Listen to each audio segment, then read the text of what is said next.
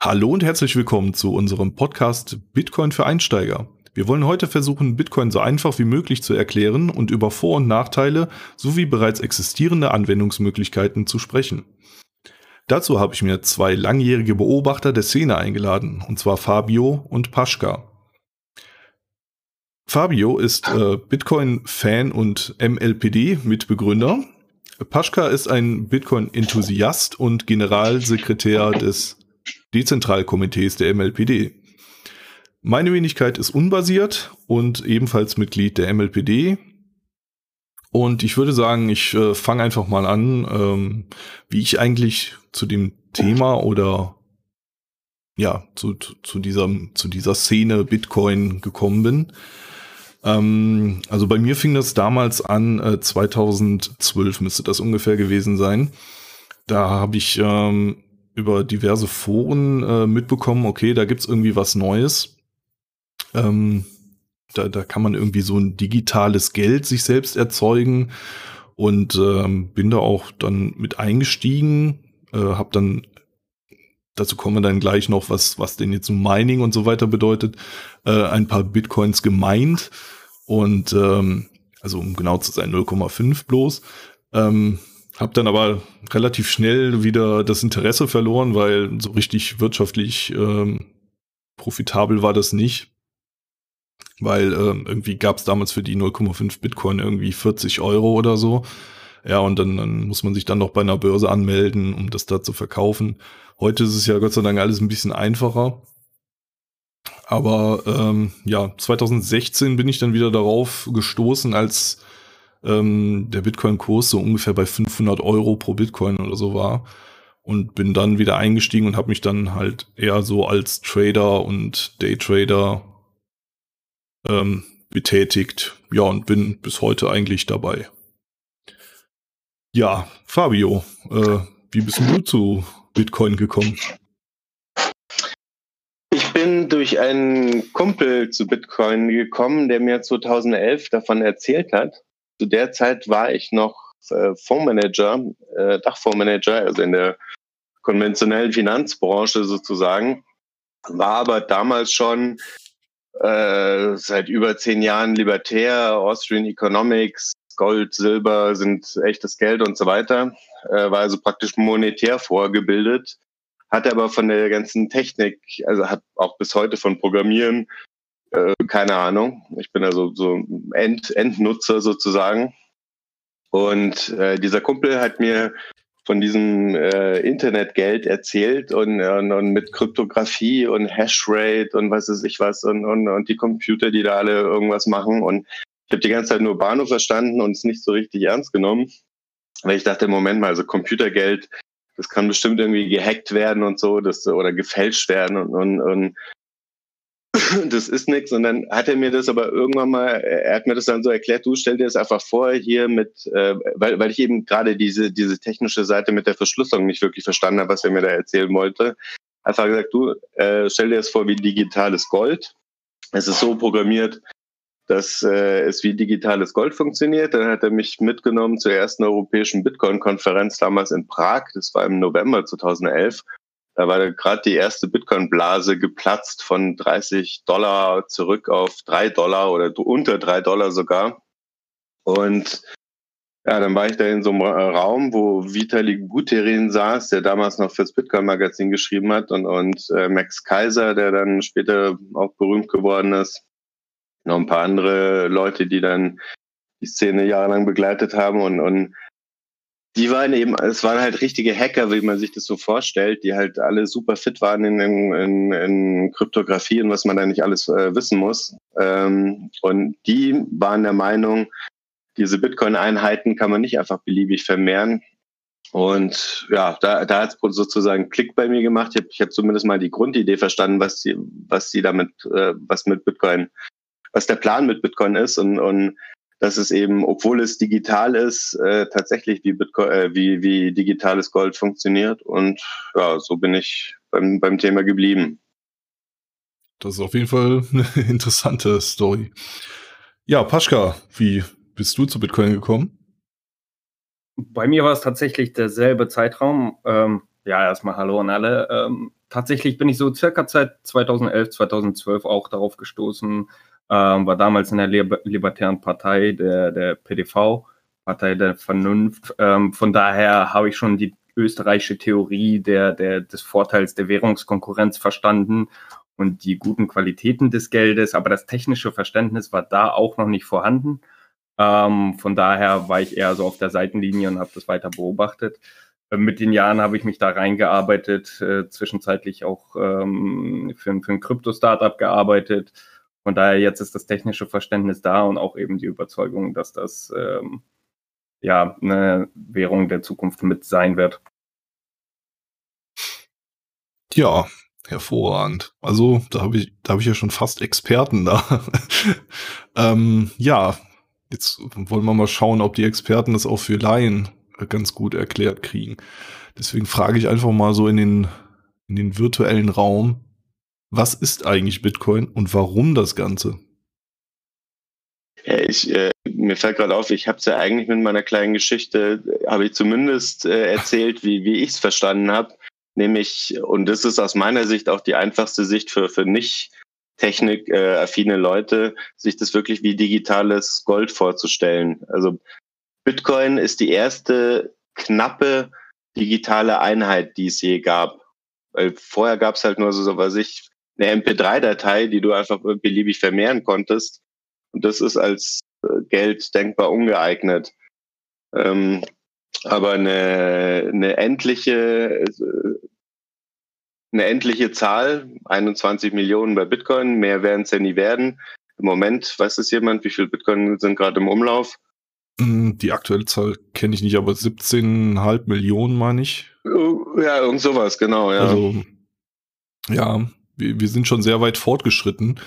Ähm, das letzte Bitcoin kann oder wird übrigens im Jahre circa im Jahre 2140 äh, erstellt werden können oder gemeint werden können. Ähm, also wir haben noch ein bisschen, bisschen Vorlauf auf jeden Fall. Ähm, ja, ähm, ich würde sagen, Bitcoin ist ein, ein System, ein, ein, ein, ein Computersystem, ein, ein verteiltes System, das eben aus, aus der Software, aus dem eigentlichen Code besteht und eben der, dem, der Infrastruktur, sprich die Computer, die da mitmachen, also die Miner, die sogenannten und die Full Nodes, die äh, halt unterschiedliche Aufgaben da haben, äh, das eben versucht, ein, knappe digitale Einheiten äh, zu produzieren, die eben so sich verhalten wie, wie Gold, was ja auch, oder Silber von mir aus, wie ein Edelmetall. Das hatte, das hat der Satoshi Nakamoto, der sagenumwobene Gründer oder Erfinder von Bitcoin, hat das auch mal so erklärt im, äh, in, in, in einem Forumbeitrag. Man soll sich einen Rohstoff vorstellen, der keine besonderen Eigenschaften, also äh, nicht ein Rohstoff, ein Industriemetall, was keine besonderen Eigenschaften hat, also nicht besonders hübsch ist, äh, irgendwie langweilige Farbe, nicht besonders hart, nicht besonders weich, nicht besonders guter Leiter, aber nur eine magische Eigenschaft hat, nämlich dass es über einen Kommunika Kommunikationskanal ähm, schnell übertragen werden kann. Und äh, das ist also praktisch die Eigenschaft, von, von diesem äh, Industriemetall. Und wenn ich dieses Industriemetall dann eben ganz schnell von Hongkong nach Washington schicken kann, dann ist allein dieser Umstand, dass es halt so schnell geht und dass es niemand mich dran hindern kann, schon was wert. Und wenn diese einzelnen Einheiten, die da durch die Gegend geschickt werden, irgendwann mal einen Preis am Markt erzielen, ja, dann kann da was in, in die Gänge kommen. Mhm. Und so denke ich, kann man sich das ganz gut vorstellen. Ja, ähm, das denke ich auch, ja. Ich könnte noch ein bisschen was zur Geschichte von Bitcoin erzählen, weil darauf wollte ich gerade hinaus, ja. Sehr gut. Die Idee des digitalen Geldes ist ja nicht ähm, durch Bitcoin äh, entstanden. Es gab schon vorher einige Projekte, die versucht haben, ähm, die Verschlüsselungsmethoden, die damals aus den 60ern, glaube ich, noch vom, vom US-Militär entstanden sind, die, als die freigegeben wurden für, für die öffentliche Verwendung, sind eben diese Cypherpunk-Gruppen entstanden, die mit dieser Verschlüsselung gearbeitet haben. Und da gab es mehrere Projekte und Bitcoin selbst basiert, ich habe den Namen nicht mehr, aber basiert auch auf einer Idee eines digitalen Geldes, verwendet aber einfach einen anderen Algorithmus, um dieses Problem zu lösen. Ähm, wie, wie hieß es, das Generalproblem? The Problem der, der, der Byzantiner Generäle. The genau. Byzantine Generals Problem. Also im Endeffekt äh, ist das Problem, dass man die äh, Kommunikation so sicherstellen muss, dass sie nicht gefälscht werden kann zwischen verschiedenen äh, Agenten. Und also die, die, die, die, die Koordination, da, da geht es um den, um den Angriffszeitpunkt. Wie einigen sich alle Generäle, die um die Stadt, äh, die eine Stadt belagern, die müssen sich auf einen genauen äh, Angriffszeitpunkt einigen und haben aber nur Boten, von denen man nicht weiß, ob man denen trauen kann. Ja, das, das Problem ist, ist glaube ich, auch das, schwierig, um es jetzt auszuführen. Das wahrscheinlich ja, das wird ein bisschen abstrakt jetzt. Ja. Aber es ist eben, oh. Fakt ist, dass das ein Problem war, das lange nicht gelöst werden konnte und Bitcoin beziehungsweise das, äh, das Blockchain-System, das äh, Nakamoto und äh, eben mit den anderen Cypherpunks entwickelt hat, dass das das erste Mal wirklich digital gelöst wurde. Genau. Mhm. Und wer sich dafür interessiert, kann da natürlich weitere ähm, Nachforschungen anstellen. Und ja, ähm, vielleicht ist noch nebenbei zu erwähnen, Satoshi Nakamoto hat das nicht alleine entwickelt, sondern er hat das White Paper, die Idee mit aufgebracht. Und in der technischen Umsetzung waren viele Cypherpunks mitbeteiligt. Und Julian Assange war einer von der Mailinglist von der Originalen, die von den Cypherpunks ähm, ja, erstellt wurden. Ähm, was hat eigentlich jetzt Satoshi Nakamoto dazu bewegt, äh, sowas wie Bitcoin äh, in Anführungsstrichen zu erfinden? Das war natürlich die Krise 2008. Das ist ja das Symbol für die Geburt vom Bitcoin. Ich weiß nicht, mhm. Fabio, vielleicht willst du da mehr zu erzählen. Ich glaube, da warst du ähm, präsenter als ich. Da habe ich gerade angefangen, mich zu informieren, 2008 die letzte Finanzkrise, die letzte große, also ich meine, zur Frage, was sie motiviert hat, ähm, man kann ja lesen, was er so in dem, im Bitcoin-Talk-Forum geschrieben hat oder auch die diversen Mailinglisten etc. Er, er hat sich, so, so wie ich ihn verstanden habe, also ich interpretiere ihn als, als eben ein, ein Austrian, der einfach ein, ein, ein alternatives Geldsystem äh, vorschlagen wollte. Ich meine, er war ja war ja immer relativ bescheiden so in seinen Äußerungen. Also als äh, Experiment hat er das ja immer äh, bezeichnet, weil du äh, gerade äh, Assange äh, erwähnt hast. Es war doch auch so, der, der Satoshi hat, glaube ich, sogar gewarnt, ähm, weil, weil ja dann wie, äh, die diversen Kreditkarten haben ja dann ähm, die Spenden an Wikileaks verunmöglicht und dann ging nur noch Bitcoin. Und dann wurde Bitcoin schon einigermaßen populär für, für damalige Verhältnisse. Und da hat der Satoshi äh, noch gewarnt, dass das möglicherweise das Bitcoin-Netzwerk überfordern könnte, wenn da jetzt irgendwie alle Bitcoin nutzen, um, um Wikileaks zu unterstützen. Mhm. Aber der wollte aus meiner Sicht ganz klar halt eben da ja, digi di digitales Geld schaffen. Ja. Ja, im Prinzip um, um ähm, ja, um die Nachteile, die durch das äh, zentrale Bankwesen äh, entstehen und entstanden sind und wodurch auch die Krise äh, zum großen Teil ausgelöst wurde, ähm, ja, dem entgegenzutreten und, und ein eigenes, äh, besseres, ja, Geld zu schaffen oder ein, ähm, ein ja, ich würde schon fast sagen, demokratischeres Geld. Ähm, das halt nicht äh, zentral gesteuert werden kann. Ähm, da hat auch der rosa-rote Panzer gerade eben im Chat noch äh, angedeutet, ähm, dass, ähm, dass es ja das Skalierungsproblem, sage ich mal, gibt. Das hast du ja eben auch schon gesagt, Paschka, mit, ähm, dass das Bitcoin-Netzwerk jetzt überlastet würde, wenn wenn alle jetzt Wikileaks unterstützen und so weiter. Da können wir dann eventuell dann auch gleich noch drauf eingehen. Ich wollte jetzt erstmal nur die, äh, also das wäre dann schon eher etwas technischeres, was es da eventuell in Zukunft äh, für Möglichkeiten gibt, um das Bitcoin-Netzwerk ähm, ja, skalierbarer zu machen, dass dann auch wirklich äh, Millionen äh, Transaktionen pro Tag oder Milliarden Transaktionen pro Tag durchgehen können.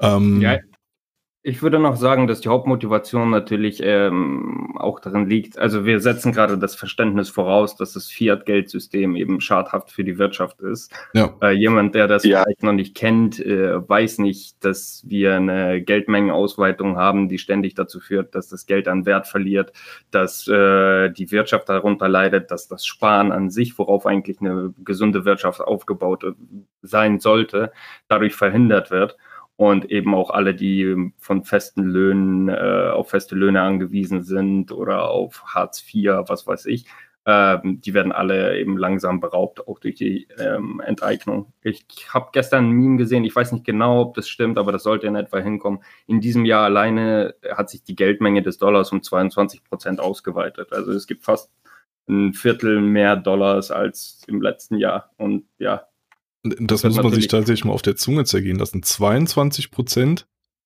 der gesamten US-Dollar-Menge ist dieses Jahr geschaffen worden. Also, ja, also. Ja, ähm, und dem steht dann natürlich ein Bitcoin entgegen, der genau. immer rarer wird, der auch, ähm, was, woran viele nicht denken, äh, Millionen Bitcoins sind für immer verloren, einfach weil sie auf irgendeiner Festplatte waren ähm, also die Keys dazu waren auf einer Festplatte, die entweder verbrannt ist, was weiß ich. Ähm, viele Leute, die auch Bitcoins geschaffen haben, irgendwann vor Jahren, haben es vergessen, verloren. Von daher wird es auch immer weniger werden. Also es ist wirklich eine stark deflationäre Währung. Ja. Ja, intrinsisch deflationär. Erstmal dadurch, dass, ähm, das haben wir glaube ich noch nicht erwähnt, ähm, dass etwa alle vier Jahre wird, wird dieser wird die Ausschüttung neuer Bitcoin ähm, immer wieder halbiert. Und deswegen schaffen wir es auch noch bis ins Jahr 2140 damit, äh, die restlichen äh, 4 Millionen Bitcoin äh, zu generieren. Und ähm, ja, dadurch ist es halt erstmal deflationär und natürlich auch durch verlorene äh, Coins. Also ich meine, ich habe ja auch 0,5 damals äh, verloren, weil ich gesagt habe, ja, lösch einfach, ist eh nichts wert. Ähm, ja, ja, das wären heute 5000 Dollar, ne? Ja, ja. Vielleicht an dem Punkt ganz passend äh, mal kurz das, das Thema Blockchain eingeworfen, also mit dem äh, Halving. Ähm, ja, genau, ja. Bit, Bit, Bitcoin funktioniert ja so, es ist praktisch eine, eine öffentlich einsehbare, auf verschiedene, also auf Hunderten oder Tausenden Computern verteilte Datenbank, von Transaktionen, also wer, wer welche Adresse, welch, wie viel Bitcoin hält. Und die Transaktionen werden in Blöcken zusammengefasst. Und die werden aneinander gereiht. Und daraus entsteht dann eine Datenblockkette. Und das ist diese Blockchain. Und bei Bitcoin entstehen äh, oder, oder werden alle zehn Minuten im Schnitt äh, wird ein neuer Block kreiert. Und die Miner, das sind die Computer, die diese Rechenaufgaben lösen, die, äh, die werden dann eben mit neuen, mit, mit, ja, mit neuen Bitcoin pro Block belohnt. Am Anfang waren es, glaube ich, 50, dann 25, 12,5 und so wird das halt immer weiter runtergehen. Ja, ähm, aktuell sind wir bei 6,25. Also äh, aus, na, in, in, meine, in meinem Sprachgebrauch, ich, ich persönlich würde Bitcoin nicht deflationär äh, nennen, weil, weil äh, deflationär für mich bedeutet, dass die Geldmenge äh, sinkt. Äh, und, und sie sinkt ja nicht, sondern also Schlüssel gehen verloren sie steigt nur immer langsamer. Aber im Moment haben wir ja zum Beispiel immer noch eine Bitcoin-Inflation. Mhm. Ich glaube, wir sind jetzt bei, noch bei drei Prozent oder drei, vier Prozent oder so im Jahr ist es ja nur noch, äh, kommen also neue Bitcoin dazu. Genau wie Gold ja auch. Also Genau. Ich, aber da, da, da ist sehr, sehr viel Sprachverwirrung leider passiert, dadurch, dass jetzt zum Beispiel Inflation meinen die Leute, äh, also, wird, wird heute so synonym verwendet mit Teuerung, also dass die Sachen teurer werden, aber das ist ja eigentlich wenn eine Folge der, der Geldmengenausweitung und nicht das Phänomen an sich. Aber ja, das geht dann ja, sehr ins genau. Geldtheoretische. Ja, richtig, ja. Äh, kann man ja vielleicht auch mal was zu machen. Geldtheorie. ja, ist ja, ist ja schon ein relativ zentrales Thema für uns mhm. MLPDler.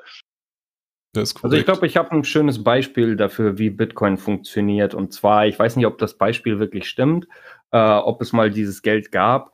Ähm, aber wir stellen uns ein Dorf vor und in der Mitte des Dorfes steht ein Stein, wo eben ähm, ein Bilanzbuch drauf ist.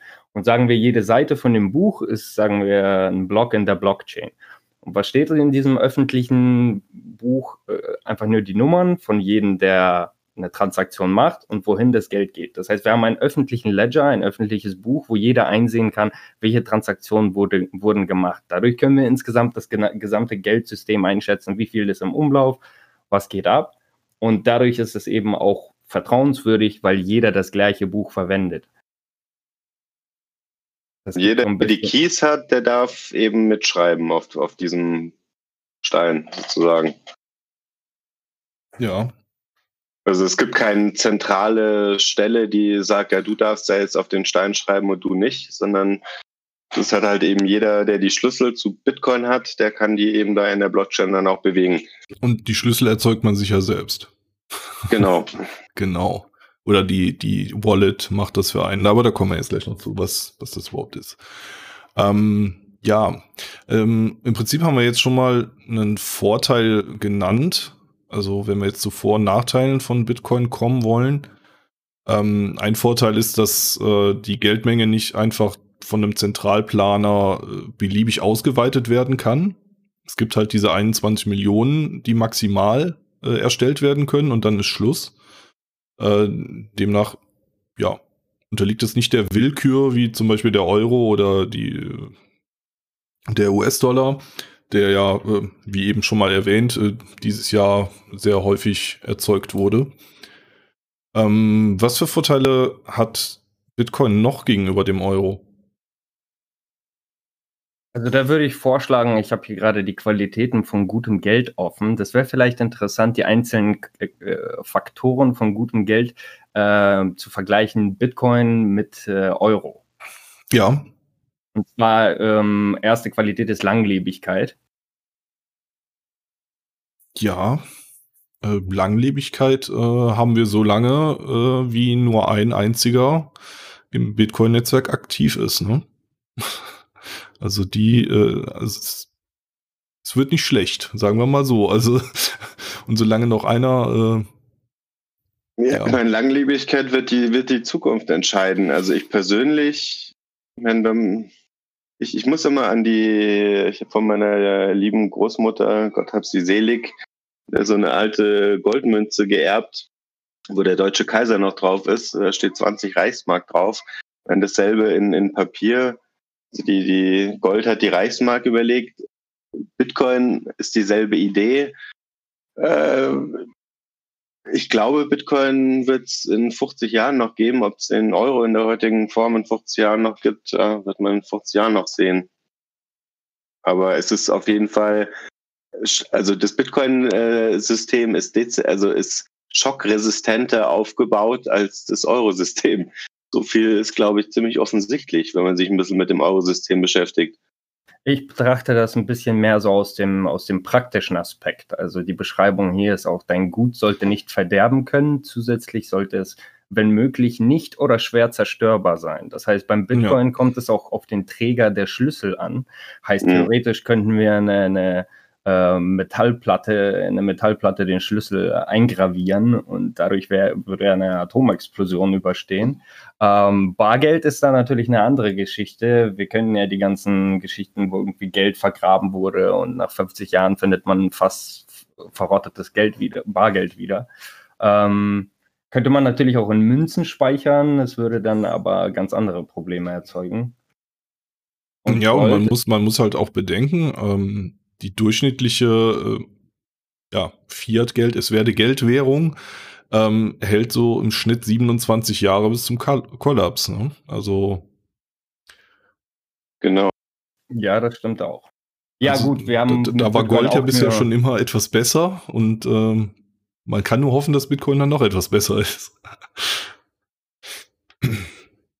Bitcoin hat halt die Option, wirklich ähm, Paper Wallet zu erstellen oder ein physisches Wallet, was vielleicht auch nicht jeder weiß. Das heißt, man muss nicht unbedingt eine App auf einem Handy haben. Du kannst deine äh, Schlüssel ähm, entweder auf Papier schreiben oder wie gesagt, äh, worauf auch immer.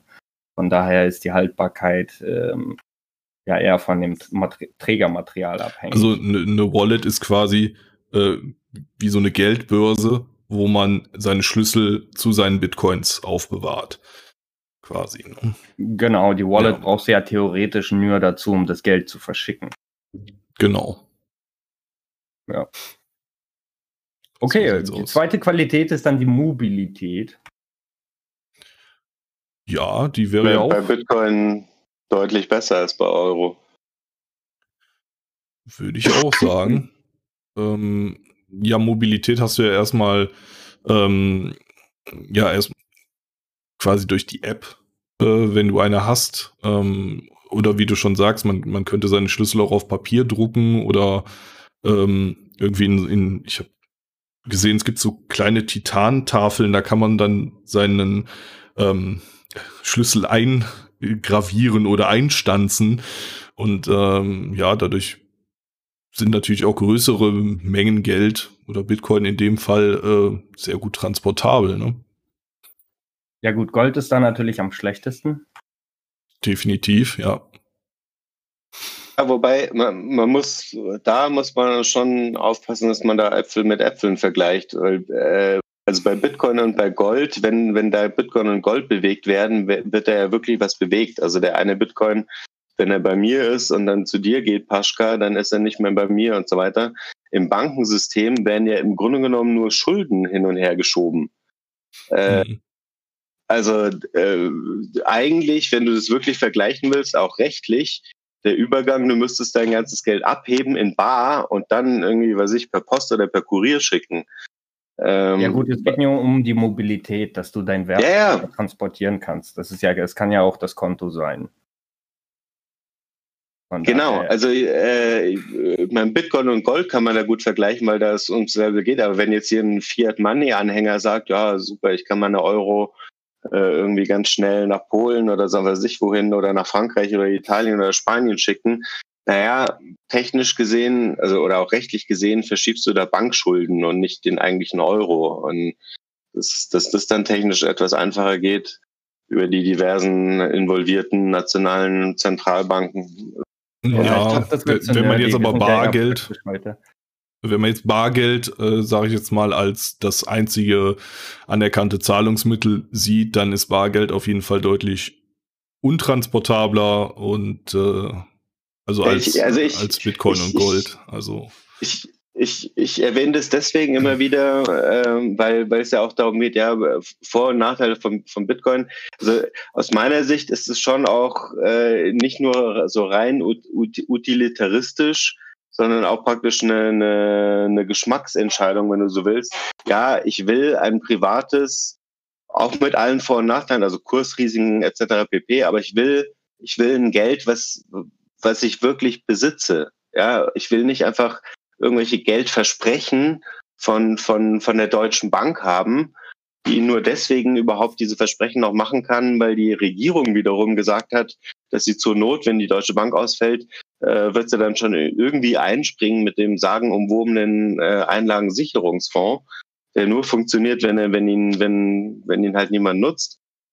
Ähm, äh, ja. Da, da, da muss man schon äh, das wirklich vergleichen und dann kann man sagen, ah, dann, das ist so, so ein bisschen wie, erkläre Otto Normalverbraucher, äh, der das Bankensystem oder das Geldsystem nicht verstanden hat, wozu Gold überhaupt irgendeinen Daseinszweck hat. Also mhm. das war ja, bevor es Bitcoin gab, gab es dieselben Gespräche mit Leuten, die halt, äh, denen du erklären, ja, aber es wäre schon ganz gut und klar kann Gold schwanken und die Zentralbanken können es verkaufen und es kann manipuliert werden, weiß ich was alles, aber trotzdem, es kann halt zum Beispiel nicht gefälscht werden, ja. Und und dieselbe Argumentation hast du eben auch bei Kryptos, also speziell bei, bei Bitcoin. Ja. Deswegen richtig. hatte ich das erwähnt. Mhm. Ja, das ist schon richtig. Ja, da kommen auch noch einige Punkte, die, ähm, die, da, die da, da zum Thema auf jeden Fall passen. Das nächste ist Fungibilität, also die Austauschbarkeit der einzelnen Einheiten. Das heißt, eine Einheit des Wertspeichers sollte der anderen Einheit äh, zum gleichen Kurs, äh, ja, dem gleichen Kurs entsprechen da würde ich sagen, gewinnt Bitcoin und ähm, Euro ja, die sind da mehr oder weniger gleich auf und Gold ist natürlich problematisch, da es relativ leicht gefälscht werden kann. Aber im Grunde ist eine Unze Gold auch eine Unze wert. Ja. Also einfach, so einfach ist Gold ist auch nicht zu fälschen. Da hast du höchstens die Probleme, dass du halt, weiß ich, 50 äh, Gramm Gold ist dann pro Gramm teurer als ein Kilo Barren oder so. Ähm, und bei Euro, man, man sagt es so, ja, ja klar, Logo ist ein Euro fungibel, aber auch da in der Realität, also bei der letzten Finanzkrise, die wir vorhin hatten, da war ein Euro bei einer isländischen Bank, die dir ganz viel Zinsen aufs Tagesgeld versprochen hat, dann auf einmal nicht mehr dasselbe wie ein Euro bei irgendeiner deutschen Sparkasse. Ähm, also da war dann Theorie, ja, ja, klar, Logo sind die Euro überall gleich wert und so weiter. Wurde dann in der Praxis schon auf die Probe gestellt und es war dann nicht ganz so sehr dasselbe. Während bei Bitcoin, ja, wenn, wenn, auch wenn es irgendwelche, bei Bitcoin gibt es dann so Börsenhacks oder so, aber da ver verlieren dann vielleicht andere Leute ihre Bitcoins. Aber solange du da deine Keys hast, bist du eben dann nicht tangiert von solchen Geschichten. Ja, ja. Ja, richtig. Das ist ja auch der nächste Punkt, direkt die Überprüfbarkeit. Ja, die Überprüfbarkeit ist ja dann schon durch die Blockchain-Technologie äh, gegeben. Da ja, wird, genau. ja, wird ja alles öffentlich mitgeschrieben. Ähm, jeder Rechner überprüft immer wiederum den anderen und äh, ja, kann da quasi gar nicht zu Unstimmigkeiten, also massenweisen Unstimmigkeiten kommen. Also in der Praxis sieht es so aus, wenn du ein Bitcoin Wallet hast und du kriegst eine Transaktion und da steht, du hast Bitcoin bekommen, dann stimmt das auch. Niemand kann dir Fake Bitcoin senden. Ja. Es sei denn, jemand bietet dir Bitcoins an und sagt, lade dir dieses Wallet runter. Das könnte eine Fälschung sein. Das könnte so sein, dass jemand ein Fake Bitcoin Wallet macht und irgendwie eine eigene Blockchain aufgesetzt hat oder simuliert mit einer Node und dir dann angebliche Bitcoins rüberschickt. Also das ist schon wichtig, mhm. dass man ein vernünftiges Wallet hat. Da muss auch jeder sein Research machen. Es gibt aber viele ähm, vertrauenswürdige Wallets, von daher. Ja, ich weiß nicht, was man Ja, den, den Fall könnte ich mir aber auch sollte. beim normalen Bankensystem vorstellen, dass dir jemand irgendwie eine Webseite präsentiert und sagt, hier guck, ich habe dir das so geschickt. Äh, gib mir jetzt mal das Auto mit. ja.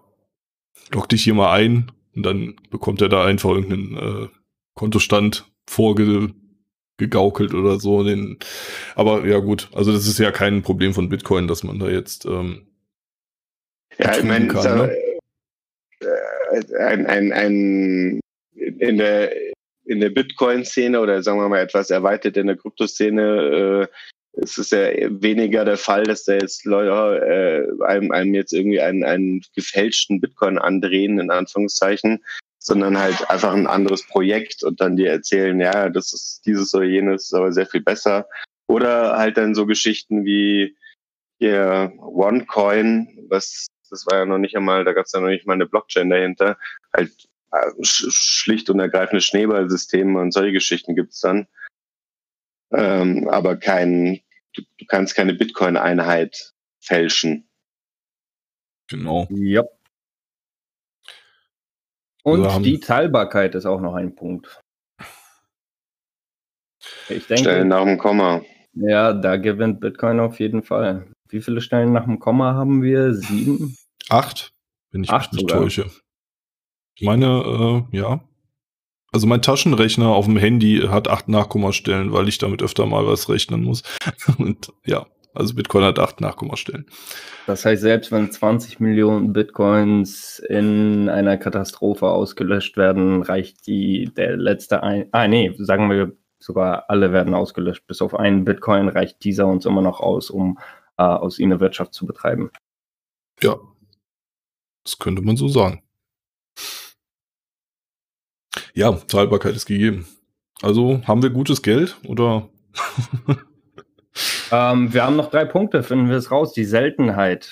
Dein Wertspeicher sollte kostbar und fälschungssicher sein. Er sollte ein rares Gut darstellen, welches nicht oft auf dieser Welt existiert. Und da gewinnt ja natürlich ganz klar Bitcoin. Etwas Selteneres als Bitcoin kann es nicht geben. Sehe Oder was so. würdet ihr sagen? Sehe ich auch so. Also du könntest ja nicht mal im Weltraum meinen, wie es jetzt bei Gold der Fall wäre oder so. Also die endliche Menge ist auf jeden Fall bei Bitcoin deutlich besser als bei Gold. Und bei, ja. bei äh, Euro und US-Dollar brauchen wir ja nicht drüber reden. Ne? Die Menge ist nicht endlich, ist nicht selten. Diagnose Schwundgeld. Genau. Ähm, auch ein wichtiger Punkt, äh, der, der das Vertrauen in die Währung bildet, ist natürlich die lange Historie. Ähm, was würdet ihr da sagen? Ist da Bitcoin auf einem guten Weg, sich diese zu erarbeiten? Äh, das hört sich ein bisschen an, als ob diese Prioritätenliste jemand geschrieben hat, der unbedingt nur Gold als gutes Geld haben will. Weil Gold hat ja mit 2600 Jahren ungefähr die, die längste Historie als Währung. Ähm, aber ich denke, ja, ich würde es schon als Indikator sehen. Also, ja. äh, ich meine, den Punkt kannte ich jetzt noch nicht so in der allgemeinen Definition. Meine, solange, äh, und, und man, wir, wir verfolgen ja die, die Entwicklung von Bitcoin alle drei schon relativ lang. Und wir, wir wissen ja daher auch, was es da für interne äh, Streitereien so gab. Äh, solange halt klar ist, was der echte Bitcoin ist, kann sich ja dann so eine Historie bilden. Also ähm, ich persönlich bin ja eher kritisch, was das Ur-Bitcoin-Projekt, oder das heißt Ur, da geht's ja schon los. Äh, es gibt ja für die, für die, die es nicht wissen, es gibt ja Bitcoin Cash, Bitcoin Satoshi's Vision und dann gibt's natürlich alle möglichen Altcoins, Litecoin, Monero, Dash und so weiter, wie sie alle heißen, äh, die ja äh, im Grunde genommen im Wettbewerb stehen, also um, um, um die Position des besten Geldes. Also es ist im Grunde genommen ist es ein Hayek'scher Geldwettbewerb. Und die Frage ist, wird sich, wird sich überhaupt eine dieser digitalen Währungen langfristig durchsetzen und, und jetzt, hm, sagen wir mal, für langfristigen Zeitraum von 50, 100, 200 Jahren? Ich meine, wir alle werden 200 Jahre werden wir alle mutmaßlich nicht erleben. Äh, ich hätte, also wenn man mir 2012, sagen wir mal, erzählt hätte, dass äh, keine zehn Jahre später wir hier schon von mehreren, äh, von Abermilliarden Market Cap reden, hätte ich gesagt, ja, okay, dann sind wir auf jeden Fall mal schon auf einem ziemlich guten Weg. Mhm. Ähm, und es gibt Bitcoin trotz aller Forks und Streitereien äh, gibt es das Projekt immer noch. Also es ist also immer noch klar, was Bitcoin ist. Bitcoin BTC ist Bitcoin und alles andere sind, sind Forks. Das ist schon mal, es hätte, es hätte ja auch schlimmer laufen können für Bitcoin. Jetzt, jetzt kommen wir es wieder mit ja, sehr vielen Fachbegriffen hier, ne? Also, ja. ja. Also Forks sind äh, quasi äh, ja Gabelungen. Also man man nimmt diesen äh, diesen Bitcoin und sagt so nee äh, das und das gefällt uns daran nicht. Wir wollen das irgendwie anders äh, machen und zum Beispiel irgendwie, dass mehr Coins produziert werden oder äh, weniger oder genau. dass die Transaktionen schneller gehen oder sowas. Und dann, äh, dann bearbeitet man den Quellcode so, ähm, dass diese Sachen dann erfüllt sind und gabelt sich dann quasi ab vom normalen Bitcoin und dadurch entstehen dann so Sachen wie Bitcoin Cash zum Beispiel oder auch Litecoin, was auch eigentlich ähm, früher mal Bitcoin war, wenn ich mich nicht täusche. Ähm, und dadurch entstehen dann quasi mehrere Coins, aber diese, dieser eine Strang, dieser, dieser Hauptstrang, sage ich mal, von, von Bitcoin, der geht halt weiter. Und bisher, ähm, ja, hat ihm keiner so richtig das Wasser reichen können. Also keiner dieser, mhm. dieser Forks, diese Gabelungen konnten da also, jetzt irgendwie ja. äh, ihm den Rang streit, streitig machen. Wir, wir, wir haben ja die Frage nach der Skalierung im, im, im Chat gehabt und äh, ja genau ja damit es für die Leute auch verständlich ist, das hat genau damit was zu tun. Weil damals, äh, weiß gar nicht, wann das eigentlich losging, äh, die Debatte, also die, äh, wie, wie groß sind die, die Bitcoin-Blöcke im Moment? Immer noch ein Megabyte, oder? Ja, genau. Und aber mit Segwit dann eigentlich in der Praxis irgendwie bis zu vier, wenn ich es richtig verstanden habe. Ja. Und äh, also äh, sagen wir mal ein Megabyte Blöcke. Und da passen halt bei einem Megabyte passen nur so und so viele Transaktionen rein. Das sind im Moment sind es, glaube ich, kann Bitcoin 360.000 Transaktionen am Tag verarbeiten. Korrekt? Müsste also stimmen. Ich habe nicht die, ja. genau, die genaue Zahl, aber ja. So, und da kann, kann man sich, kann man sich ja ausdenken, okay, gut, also 360.000 am Tag, äh, das ist jetzt nicht so wahnsinnig viel für die ganze Welt. Ähm, und was gibt's da für Lösungen etc. pp. Und da hat sich halt äh, innerhalb der Krypto-Community, sage ich mal, die, die, die äh, nicht nur aus, aus, aus Bitcoin besteht, uns eben unterschiedlichste Lösungsansätze äh, entwickelt und ich bin mal gespannt, was, äh, was sich da durchsetzen wird. Also, ähm, aber ihr müsst sagen, wie, wie, wie tief wir da einsteigen, also auch mit Lightning hm. Network. Ja, ich glaube, also ich glaube, von ähm, Bitcoin ist das schon relevant, das ganze Thema. Ja, da können wir dann nachher nochmal eventuell drauf eingehen. Ähm, also ich habe ja noch einen Punkt, die Zukunft der Kryptowährungen und ähm, also klar, äh, Lightning Network ist jetzt schon Gegenwart, aber eigentlich noch so ein bisschen Zukunftsmusik äh, für den für den Endanwender. Ähm, ja, äh, gab es denn noch einen Punkt, den äh, ja, wir haben den Geld. letzten Punkt und zwar die Zensurresistenz. Ich denke, das ist auch ein sehr interessanter Punkt. Ich lese mhm. eine Beschreibung dazu, um das ein bisschen besser sich vorstellen zu können. Wie schwer ist es für einen Staat oder ein Unternehmen, an dein Gut zu kommen? Dies ist die neueste der acht Eigenschaften, die einen guten Wertspeicher ausmachen. Mit dem Aufkommen von einer immer mehr digitalisierten Welt folgt eine immer größere Überwachung. Daher benötigst du in der heutigen Gesellschaft zusätzlich ein zensurresistentes Gut. Mhm. Fabio, leg los. Du als Deutschland-Flüchtling. genau, Deutschland. Republik-Flüchtling in die Schweiz. Äh, ja, also Bitcoin würde ich sagen, ist zensurresistent, ja, und, und, und auch äh, für Grenzüberschreitungen besser geeignet als äh, staatliches Fiat äh, oder Edelmetalle in dem Fall.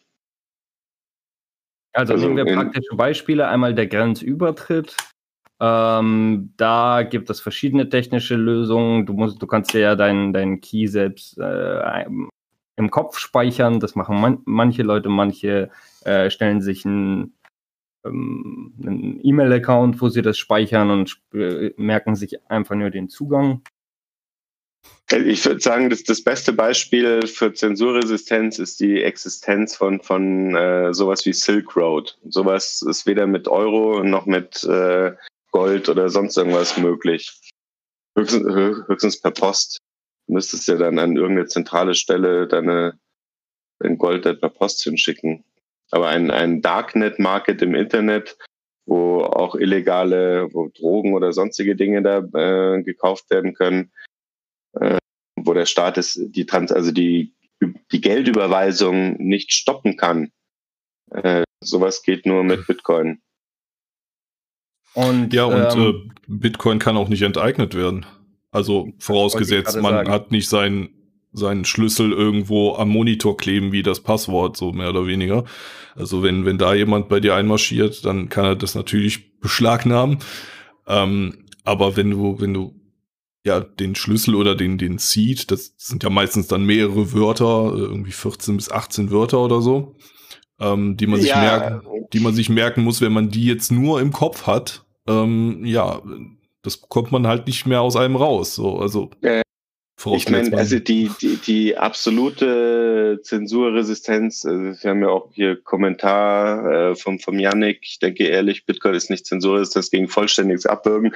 Klar, also äh, auch, auch bei Gold äh, hast du ja unterschiedlichste Risiken. Ja? Du kannst, äh, wenn du es im Schließfach hast, kann, der, kann dort irgendwas passieren. Wenn du es zu Hause hast, kann da auch wieder irgendwas passieren. Ja. Äh, du kannst Bitcoin auf, also ich meine, was ich schon Stories gehört habe, auf welche unterschiedliche Art und Weisen die Leute ihre Bitcoins verloren haben, ist schon abenteuerlich. Also äh, ja, da gibt es sehr, sehr, aber ich meine, das gehört zum Wesen von Geld dazu. Also wenn, wenn du, wenn du etwas, was du nicht verlieren kannst, kann das wirklich Geld sein? Also es, es, Geld muss ja, es, es muss ja wehtun, wenn es weg ist, so, sage ich mal. Sonst, ja, im Prinzip schon.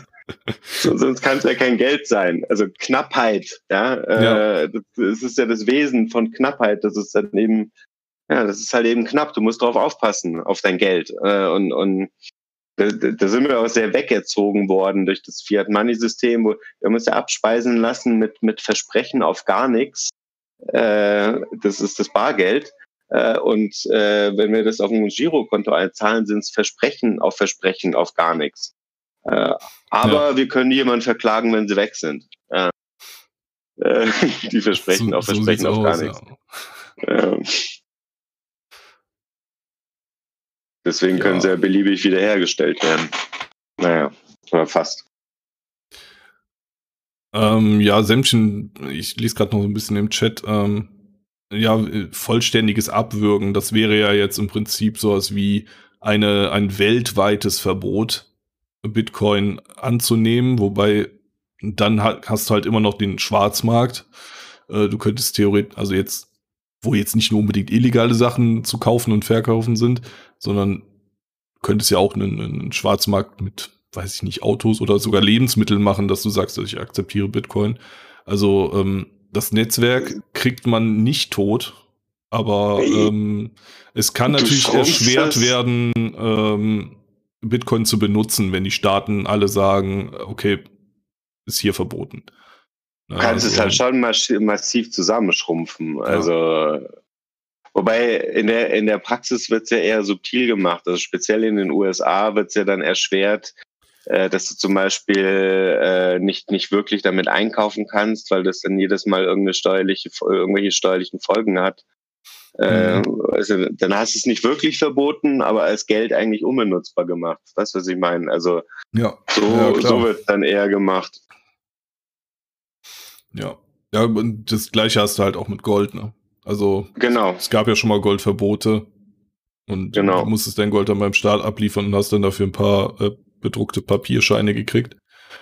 Ja gut, wobei selbst wenn man das Internet kontrolliert, ähm, Bitcoin läuft ja auch übers Tor-Netzwerk. Von daher ist da meine Frage, wie gut sind die darin, das Darknet abzuwürgen? Ja, wie gesagt, das, also der Schwarzmarkt, der kann ja weiterhin bestehen. Ne? Ja, also, das sowieso. Ich meine, wir haben einen Staat, in dem man überall illegale Drogen kaufen kann. Und die sind viel schwerer zu transportieren als Bitcoin. Von daher, ja. die, ja, es ist lächerlich, es verbieten zu wollen. Natürlich können sie auf legalem Wege diesen Einstieg und Ausstieg aus dem Bitcoin ins Fiat-Geldsystem erschweren, aber dadurch macht es den Bitcoin eigentlich nur attraktiver, weil ich kenne niemanden, der daran interessiert ist, komplett aus dem Bitcoin auszusteigen, sondern manche Leute haben bestimmte Ausgaben, aber das sind auch die wenigsten, die wirklich irgendwie 100% im Bitcoin drin sind, die ihre Ausgaben von Bitcoin bezahlen müssen. Die meisten Leute sparen wirklich für eine super lange Zeit ja. Und haben auch vorerst nicht, nicht das Interesse auszusteigen. Und da geht es mir genauso. Ebenso, ja. Ja, ähm. Alright, ja, also, die Qualitäten haben wir durch. Das, also, Fazit, das ist eigentlich ein ganz gutes Geld, oder? Also, es wäre dann schon mal ein, auf jeden Fall ein deutlicher Vorteil gegenüber dem Euro. Ähm, eben, ja, die ganzen Punkte, die wir jetzt durchgesprochen haben, das, das trifft auf den Euro fast alles nicht zu und auf den Bitcoin fast alles. Also würde ich mal sagen. Das, ja. das bisher vielversprechendste Experiment, ja. Ja, auf jeden Fall. Ja, ich würde auch sagen, Bitcoin ist jetzt dabei, sich eben diese Legitimität durch die Geschichte ähm, anzueignen. Zehn Jahre existiert es schon in der Wildnis des Internets, äh, nicht hinter irgendwelchen Firewalls äh, auf zentralen Servern, sondern ähm, ja eigentlich angreifbar für jeden und beweist sich jeden Tag, ähm, dass es eben nicht so ist, dass man es abschalten kann. Von daher ähm, sehe ich da noch eine große Zukunft. Meine, rückblickend, also wir, wir, haben ja, wir haben ja noch die Zeiten erlebt, wo, wo das fraglich war, ob Bitcoin überhaupt irgendeinen Wert hat, größer Null. Ja, also mhm. äh, oder, oder, total. Also in, inzwischen ist es ja so, es ist ja eigentlich also dass es auf Null, dass Bitcoin auf Null fällt, halte ich persönlich auch für undenkbar, weil zur Not, zur Not kauft halt irgendein ein, ein Sammler äh, alle für einen Euro pro Bitcoin auf oder so. Ja, also auf, ja, weil, weil es schon so ein Kult und so eine äh, im, im positiven Sinne, sage ich jetzt mal, also meinte ich jetzt nicht negativ mit Kult, also so eine Marke, so ein, so ein Brand, ja, Bitcoin ist auf jeden Fall etwas wert. Was genau, finden wir täglich aufs Neue raus, ja. ähm, aber auf jeden Fall größer Null. Und das ist, das ist für das Projekt Bitcoin äh, auf, auf jeden Fall ein Riesenerfolg. Also würde ich mal sagen. Und Definitiv, ja. Ähm, Hier, der, aber der, der Manuel hat hier einen guten Kommentar geschrieben, Manuel Ja. Barkau. Äh, mit Lightning kann man auch offline einen Haufen Transaktionen machen, die man dann später zum Chain committet. Insofern, äh, die müssten nicht nur VPN zensieren, sondern auch jeden Grenzübertritt, Postsendungen auf Micro-SD-Karten prüfen und ähnliches. ja. Also Definitiv, Lightning ist, ja- funktioniert in dem Sinne, ist es keine Blockchain mehr, sondern er nimmt die Daten aus der Blockchain, die öffentlich ist, und bietet ähm, an, die Transaktionen auf einem neuen Level zu machen, also auf einer neuen Ebene außerhalb der Blockchain, und um diese dann später in einer großen Transaktion auszugleichen. Dadurch wird das Internet unnötig. Man könnte theoretisch äh, Transaktionen über Bluetooth laufen lassen, wenn- wenn beide ein Lightning ähm, Wallet besitzen. Von daher, ähm, ja, eine völlig, neu, eine, völlig neue Strukturebene im Bitcoin selbst. ja. Also das wird, wird super technisch. Äh, ähm, Ja, ich versuche es so einfach wie ja. möglich zu erklären, da ich das komplett technische Verständnis auch nicht habe, aber mh, äh, wir benötigen nicht unbedingt das Internet, um uns dann zu bezahlen. Und das geht dann auch viel schneller und braucht nicht die Bestätigung von der Blockchain selbst, die mehrere Stunden dauern kann. mh. Äh, Ich würde jetzt trotzdem ganz gerne gleich mal zu, zu, zur Nutzung von Bitcoin, was ja wahrscheinlich auch die meisten Leute irgendwie interessiert, die jetzt gerade neu einsteigen. Ich meine, so, so mit dem Technischen können die meisten sowieso nichts anfangen. Ähm, äh, überkommen. Aber vorher hätte ich dann noch äh, vier Fragen aus dem Chat, die, die wir vielleicht noch irgendwie kurz beantworten können, damit wir die nicht verlieren. Let's go.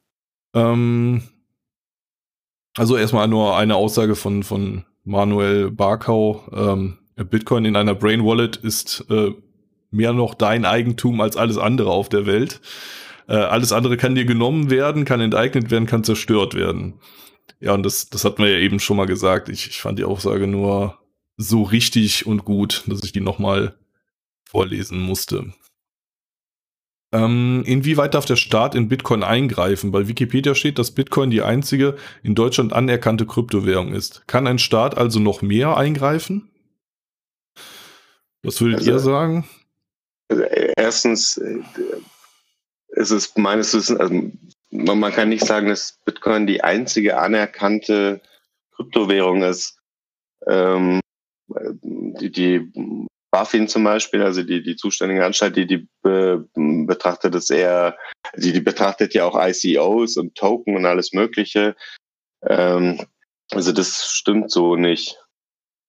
Hm. Ja, und, und wie siehst du das mit den Eingriffen des Staates? Was, was äh, könnte, könnte da möglich sein? Der, der, ähm, ja, Ja, können wir uns überraschen lassen. Der, der, theoretisch kann der Staat alles Mögliche machen. Also wir kann hatten ja eben schon mal gesagt, äh, verbieten könnte er es theoretisch, also dass keiner Bitcoin als Zahlungsmittel annehmen kann, dementsprechend auch Firmen dann nicht annehmen dürfen. Ähm, und du Kann theoretisch verbieten. Ne? außerhalb des privaten Marktes nichts damit anstellen kannst. Ja. Wir haben das Es, alles jetzt es kommt auf den jeweiligen Staat an, ja. Es gab Ja. ja. schon das Verbot in China, was jetzt irgendwie 30 Mal umgedreht wurde und wieder eingeführt wurde. Ich weiß jetzt nicht, was der aktuelle Stand ist. Letztens habe ich mich über Russland informiert. Die meinen, die werden das konsequent äh, regulieren, im Sinne von, sie legalisieren es, aber auf Gewinne wirst du dann wahrscheinlich irgendeine Steuer bezahlen müssen. Und soweit ich weiß, in Deutschland kannst du, wenn du deine Kryptowährung über ein Jahr hältst, äh, sie steuerfrei wieder verkaufen. Ganz genau, ja. So Von daher, ähm, wenn die Staaten da nicht wie jetzt in, in der Corona-Pandemie alle auf einmal in Panik gleichzeitig agieren und äh, das mehr oder weniger als eine globale Lobbykampagne läuft, ähm, sehe ich da nicht viel Potenzial. Mhm.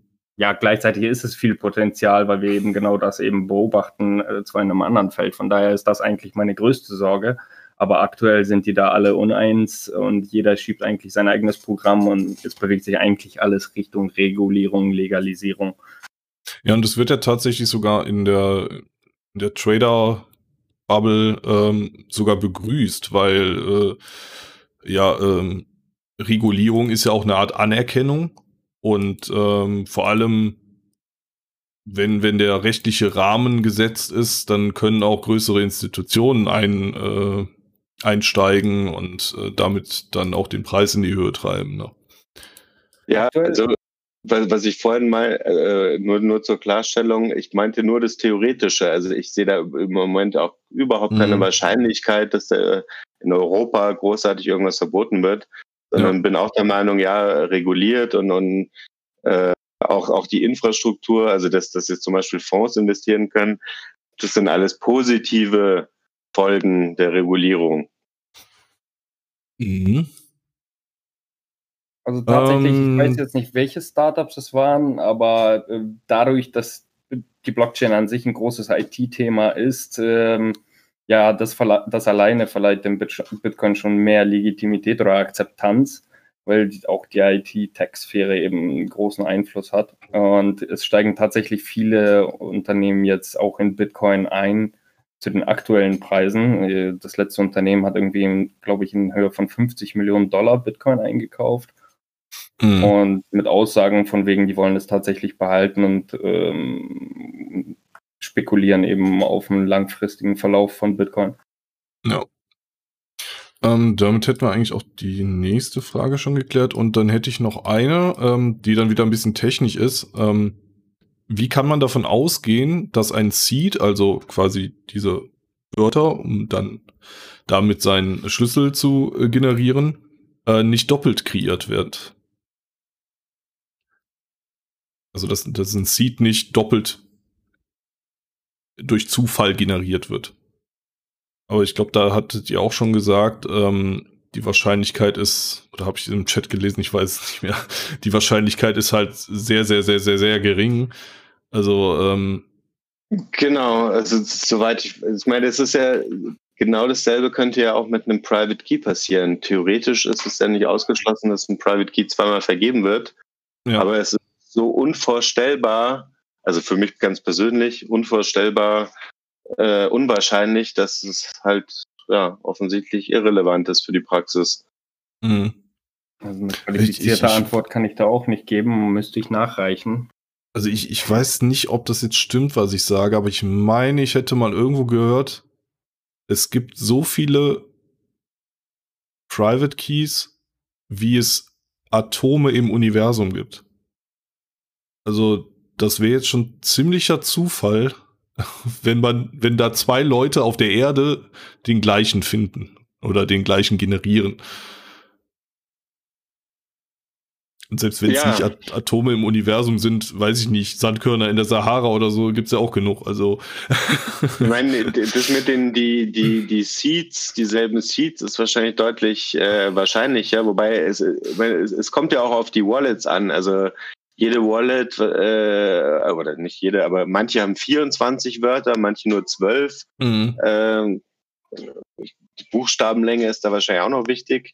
Und äh, ich vermute mal, so ein Seed von, sagen wir mal, einem Trezor Wallet, den kannst du nicht einfach einlesen in irgendeine andere Wallet, nehme ich mal an. Aber das weiß ich auch nicht genau. Meines Wissensstands nicht, nee.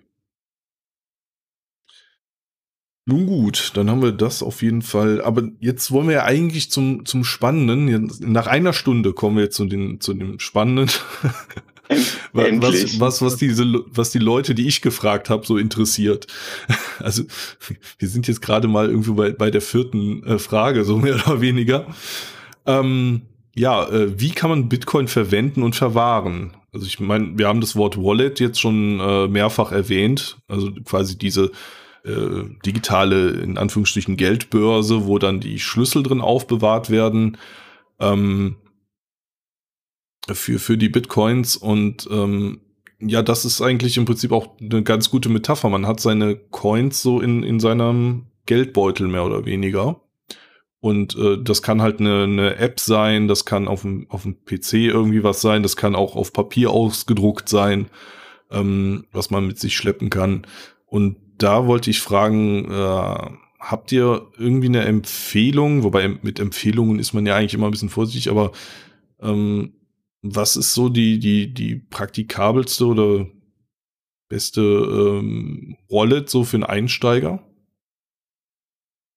der jetzt sagt so, ey, ich will mir mal einen Bitcoin kaufen und das dann irgendwie auf meinem Handy oder so speichern? Also, sobald man sich einen Bitcoin kauft, sagen wir beispielsweise auf einer Börse wie Binance, was du machen musst, ist dorthin Geld überweisen, dann bekommst du dort auf der Plattform die Bitcoins gut geschrieben. Und was viele Leute tun, um schnell verkaufen zu können oder traden zu können, weil sie denken, sie können dadurch mehr Bitcoins generieren oder mehr Geld machen, ist, dass sie es dort lassen. Dort hat man keine Kontrolle über die Bitcoins. Falls die Börse pleite geht oder was auch immer sie mit deinem Geld macht, im Endeffekt vertraust du der Börse, dass sie dir dein Geld zurückgibt. Wenn du dein Geld wirklich, deine Bitcoins selber haben willst, dann brauch, benötigst du entweder eine App oder ja, eine, im Endeffekt eine App ist das praktikabelste, die du entweder auf dem Handy oder auf dem Desktop-Computer hast oder auf dem Laptop, wo auch immer.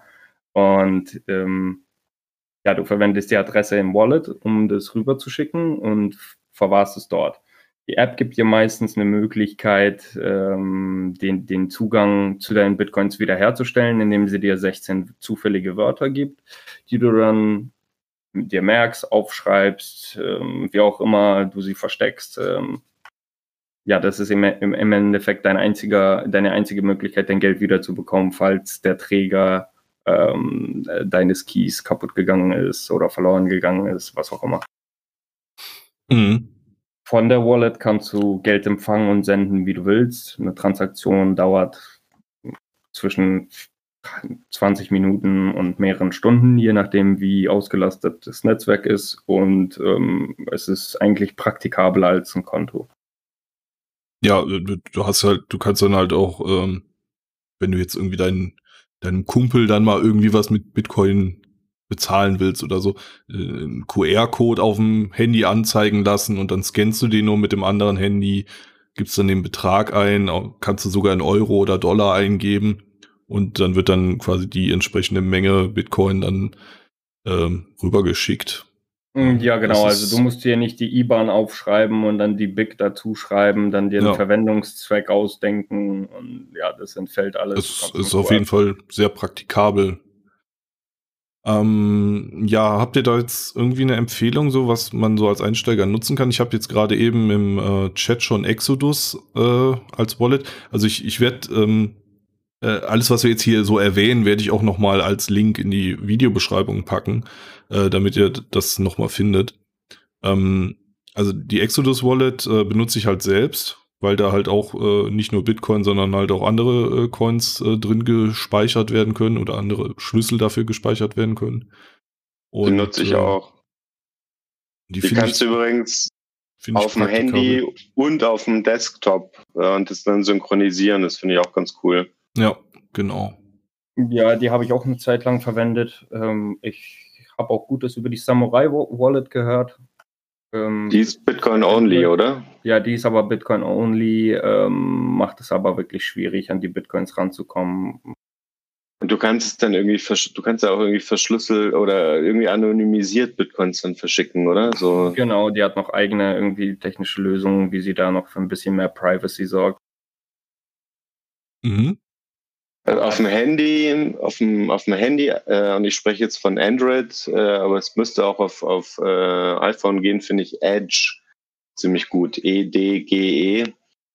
Die hießen, ich weiß gar nicht mehr, wie die früher hießen, aber da habe ich auch den, den, den Gründer, Paul Pewey, den habe ich mal kennengelernt. Äh, also den halt, die halte ich auch für vertrauenswürdig. Äh, funktioniert sehr gut. Mhm. Und generell sollte man sich überlegen, für größere Summen äh, vielleicht ein Hardware-Wallet, äh, kann man sich vorstellen wie so eine Art äh, USB-Stick, ähm, der ähm, so geschützt ist, dass, dass ein Hacker nichts damit anfangen kann, wenn er den einfach findet. Ähm, und der ja nicht mit dem Internet verbunden ist normalerweise, also deswegen auch nicht gehackt werden kann. Also Trezor und Ledger sind da die zwei mhm. Marktführer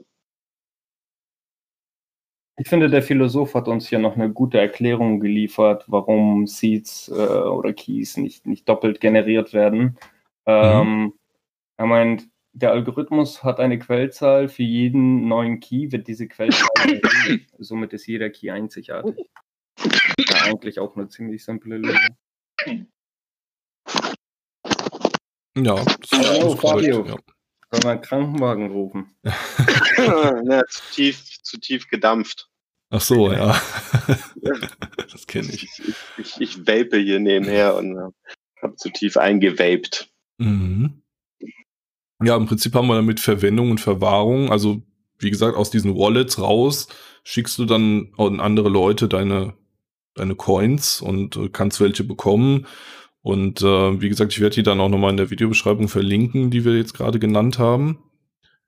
Ähm, ja, und das, das ist halt kein Hexenwerk. Das ist halt eine App installieren. So, dann, dann wird alles, der, der Key wird erzeugt, äh, dann, dann könnt ihr euch anzeigen lassen, ähm, äh, so eine Backup-Phrase quasi, das ist dann dieser Seed, äh, das ist dann, wie ihr schon sagtet, so 14 bis oder 12 bis 28 Zeichen, äh, Wörter, nicht nur Zeichen. Und äh, die, die kann man sich dann irgendwo aufschreiben, falls das Handy mal kaputt geht oder verloren geht oder so, dass man dann auf dem neuen Handy ähm, diese, diese Wallet wiederherstellen kann. Und ähm, das ist eigentlich äh, sehr praktisch und einfach äh, gehalten. Also an der Wallet sollte es, glaube ich, nicht scheitern, äh, Bitcoin wenigstens zu verwahren und zu halten. Ja, ähm, dann hätte ich noch, ähm, ja, wie viel Verwaltungsaufwand hat man beim Anlegen oder Verwenden? Äh, Es ist, ist jetzt eine Frage, mit der ich, also die ich bekommen habe, aber jetzt nicht so viel anfangen kann. Ähm, also der, der, Also ich finde die Verwaltungs- Frage gut. du findest die Frage gut? Äh, kann man gut mit einer Aktienanlage vergleichen. Mhm. Also welcher Verwaltungsaufwand ist im Endeffekt, äh, da muss ich sofort dran denken, wenn ich ein Aktiendepot aufmachen will, muss ich ja das komplette KYC machen, Bank, Handelskonto äh, bei einer Bank öffnen lassen, ähnliches, dauert teilweise Wochen. Ähm, beim Bitcoin-Kauf, der legal verläuft und auch eine Börse, die dann KYC macht, verläuft es ja ein bisschen ähnlich, in dem Sinne, dass man sich dann mit Ausweis registriert, Adresse und ähnlichem. Verläuft am meisten schneller, weil ähm, ja, die dann nicht ein komplettes Konto öffnen müssen, sondern nur bei sich eben diese KYC einmal mitmachen.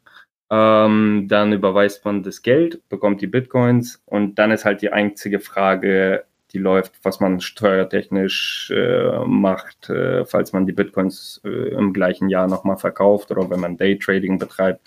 Aber das ist eigentlich eine andere Frage, die geht vielleicht über das Aktuelle hinaus, aber rein technisch musst du eben einmal KYC durchlaufen, bei der Börse deiner Wahl Geld überweisen, Bitcoins bekommen und dann auf deinem Wallet speichern und das ist eigentlich der gesamte Aufwand. Ja. Ja, also, theoretisch, wa- was halt cool wäre, äh, ich musste das auch gerade hier an, der- an, die, an die Memes von, von der libertären Jugend auf Twitter denken. Also so, so war das auch früher eigentlich auch mal im Stehen, im Entstehen und ich hoffe, das wird auch wieder ein bisschen aufflackern in der, in der Kryptoszene, ob Bitcoin oder die anderen.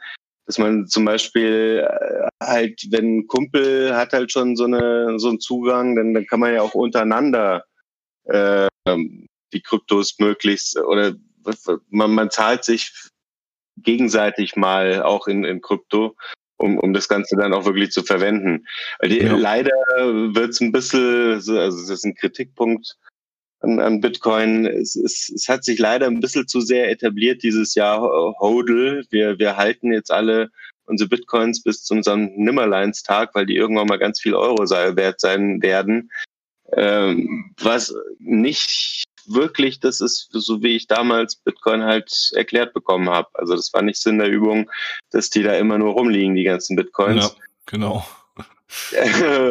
Und Man will es eigentlich auch verwenden, ne? genau, genau. Also Ich denke, da brauchst du die richtige Philosophie. Und zwar wollen wir ja, dass unsere Freunde auch alle Bitcoin haben. Aber äh, Genau. wir wollen unsere Bitcoin den Großunternehmen zum höchstmöglichen Preis verkaufen. Also es geht nicht darum, mit Bitcoin bei Amazon einzukaufen, sondern dafür zu sorgen, dass alle um einen herum zumindest ein bisschen Bitcoin haben und wissen, wie es funktioniert. Und Und das sind, ist, äh, ich meine, äh, weißt du, äh, es ist jetzt mal ein Praxisbeispiel zu, auch zum Thema Regulierung.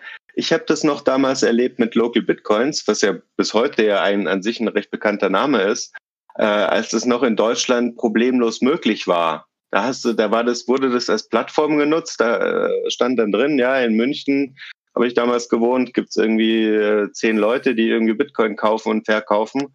Dann triffst du dich mit denen irgendwo am Marienplatz oder am Hauptbahnhof und kannst für 500 Euro oder was da irgendwie Bitcoin gegen Bargeld anonym tauschen.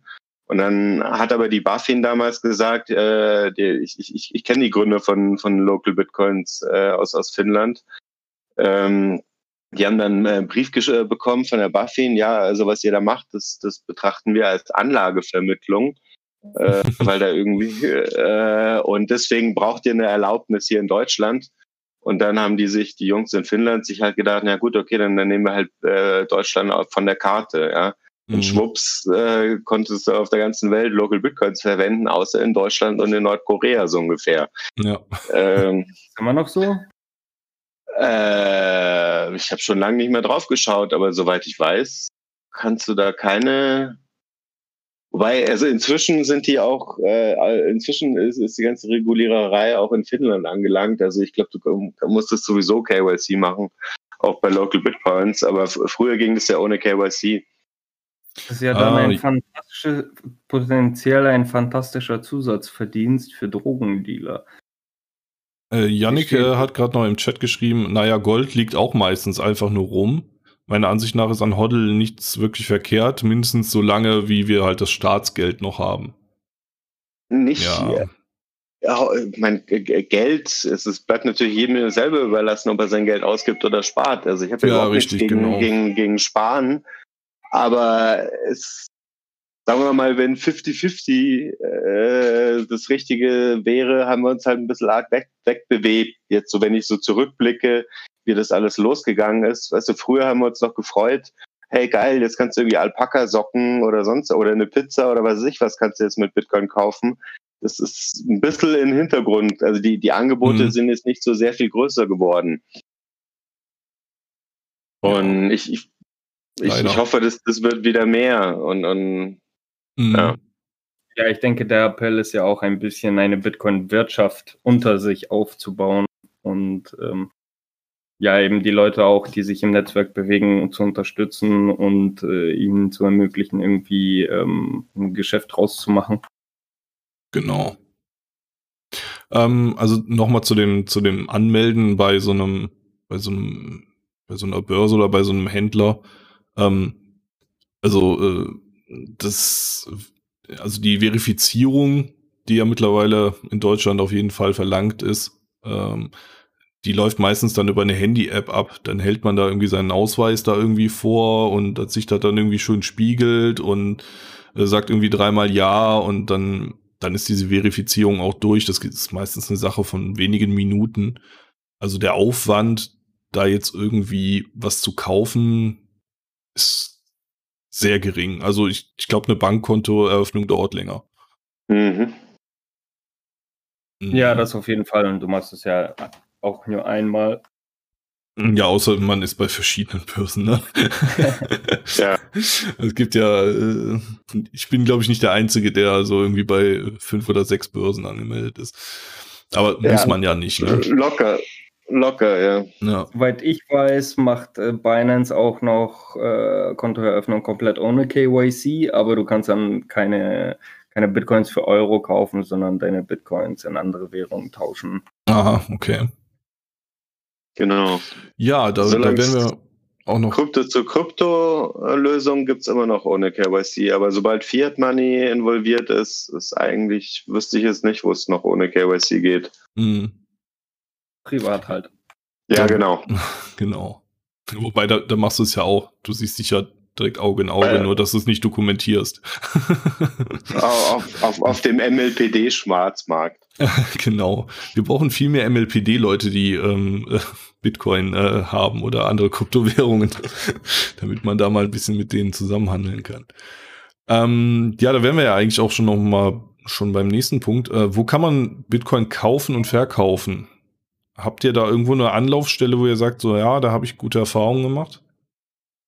Bitcoin.de aus Loyalität war die erste Börse, wo ich einen Account aufgemacht habe. Ich halte die für sehr vertrauenswürdig. Mhm. Äh, Coinbase nutze ich persönlich nicht, äh, habe ich aber nur Gutes gehört. Kraken natürlich, Das ist auch die liquideste Börse. Also es, äh, Bitcoin.de ist technisch gesehen gar keine Börse, sondern eine Handelsplattform. Äh, und Kraken ist die Börse äh, Fiat, wenn es um Fiat geht. Binance ist, ist die größte Kryptobörse, aber äh, speziell für den Euro-Raum ist, denke ich mal, Kraken die, die Messlatte, was auch die Qualität angeht, wo man, äh, wo man bei Bitcoin.de zum Beispiel, ich stimme zwar auch zu mit Not Your Key, Not Your Coins, aber bei Bitcoin.de zum Beispiel hättest du jetzt seit 2013 da ein Bitcoin liegen haben können und es wäre dir nie irgendwas passiert. Ja. Ähm, muss man auch mal sagen. Zumindest historisch äh, sicher. man weiß halt nie, was in der Zukunft ist, aber die, ich glaube, die sind auch relativ weit reguliert in, in dem Sinne, dass sie ähm, ja, für Sicherheit sorgen, weil die, die sind ja in Deutschland tatsächlich ansässig und mhm. äh, da passen die schon auf. Ne?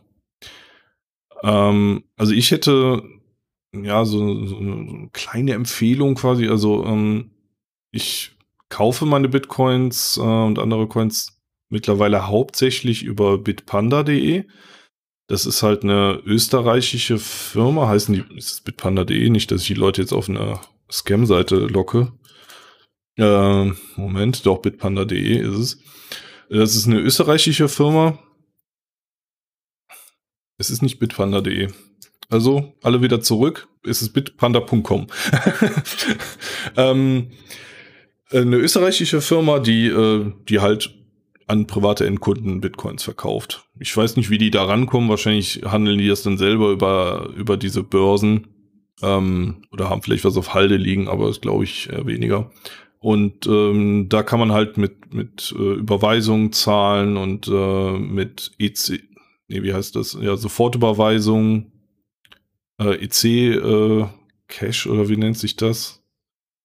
Äh, auf jeden Fall im Prinzip man wie eine ganz normale Überweisung oder wie, wie Sofortüberweisung oder EC-Zahlung im, im Netz äh, kann man da relativ flott seine Coins kaufen.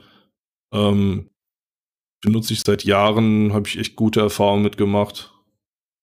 Bieten auch eine eigene Wallet an, wobei da halt auch wieder die Sache ist, ne? Äh, nicht deine Keys, nicht deine Coins. Also ähm, man möchte doch lieber seine, seine Schlüssel selber halten und nicht bei einer bei, bei einem Unternehmen liegen haben. Das ist ja dann quasi der gleiche Fall wie jetzt die Euros auf der Bank liegen zu haben. Da muss man der Bank vertrauen, dass die äh, damit nichts Dummes anstellt. Ähm, ja, also bitpanda.com finde ich gar nicht so verkehrt. Ist auch sehr ja, einsteigerfreundlich. Die haben auch irgendwie eine App. Ähm, ja. Wollte, wollte ich gerade sagen, also ich, ich nutze ich nutz die schon auch. Die, also einsteigerfreundlich sind sie auf jeden Fall. Wahrscheinlich einfacher als äh, auf bitcoin.de und Kraken, weil äh, ja. da gar, es gibt ja gar kein Orderbuch bei denen. Ja.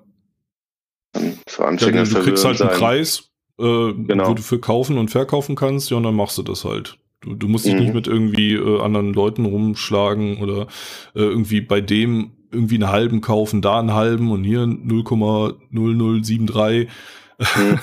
Mhm. du gehst zu Bitpanda hin, sagst hier, ich habe Euros, gib mir Bitcoins. Das ist super praktikabel. Genau. Ja. Gut. Ähm, nächste Frage wäre, wenn ich jetzt Bitcoins hätte, wo kann ich die denn dann tatsächlich als Währung verwenden? Oder wo kann ich damit was kaufen? Habt ihr da ähm, Anlaufstellen? Also man kann zumindest jedes Essen bestellen. Wenn, äh, ich weiß nicht, ob es in jedem Gebiet in Deutschland möglich ist, aber ich kann auf Liefer, äh, Lieferando ja. ähm, Essen für Bitcoins bestellen.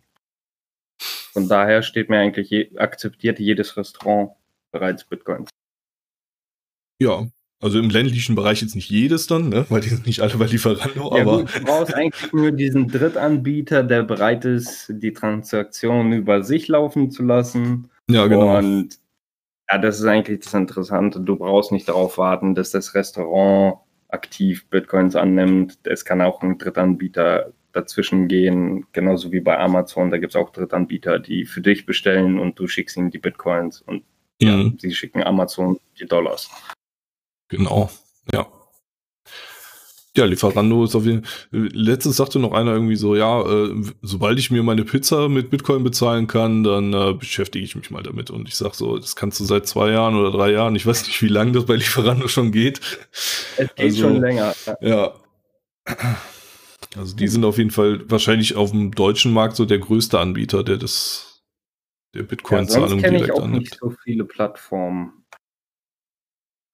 Du kannst über Gutscheine, äh, du, kannst, du kannst alle möglichen Gutscheine mit Bitcoin kaufen, über Seiten wie BitQ äh, äh, und darüber dann alles Mögliche einkaufen.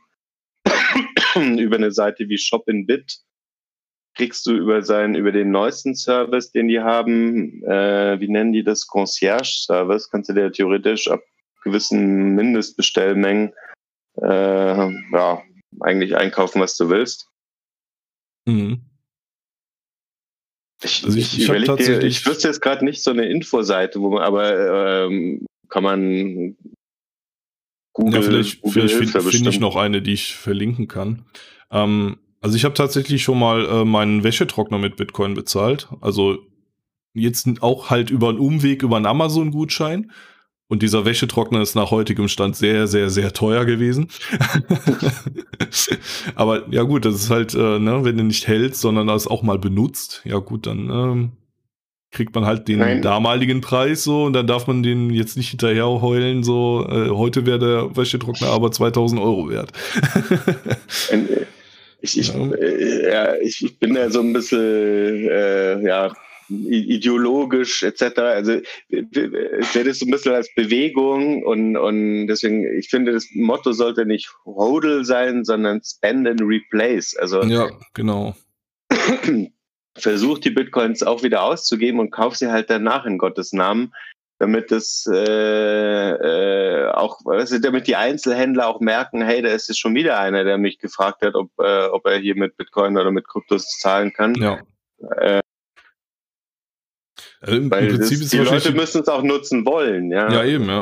Die beste Methode, das irgendwie an die Händler zu bringen, dass man auch mal was damit kaufen kann, ähm, ist die Leute oder die Händler anzusprechen und zu sagen, ey, kann ich hier auch mit Bitcoin bezahlen?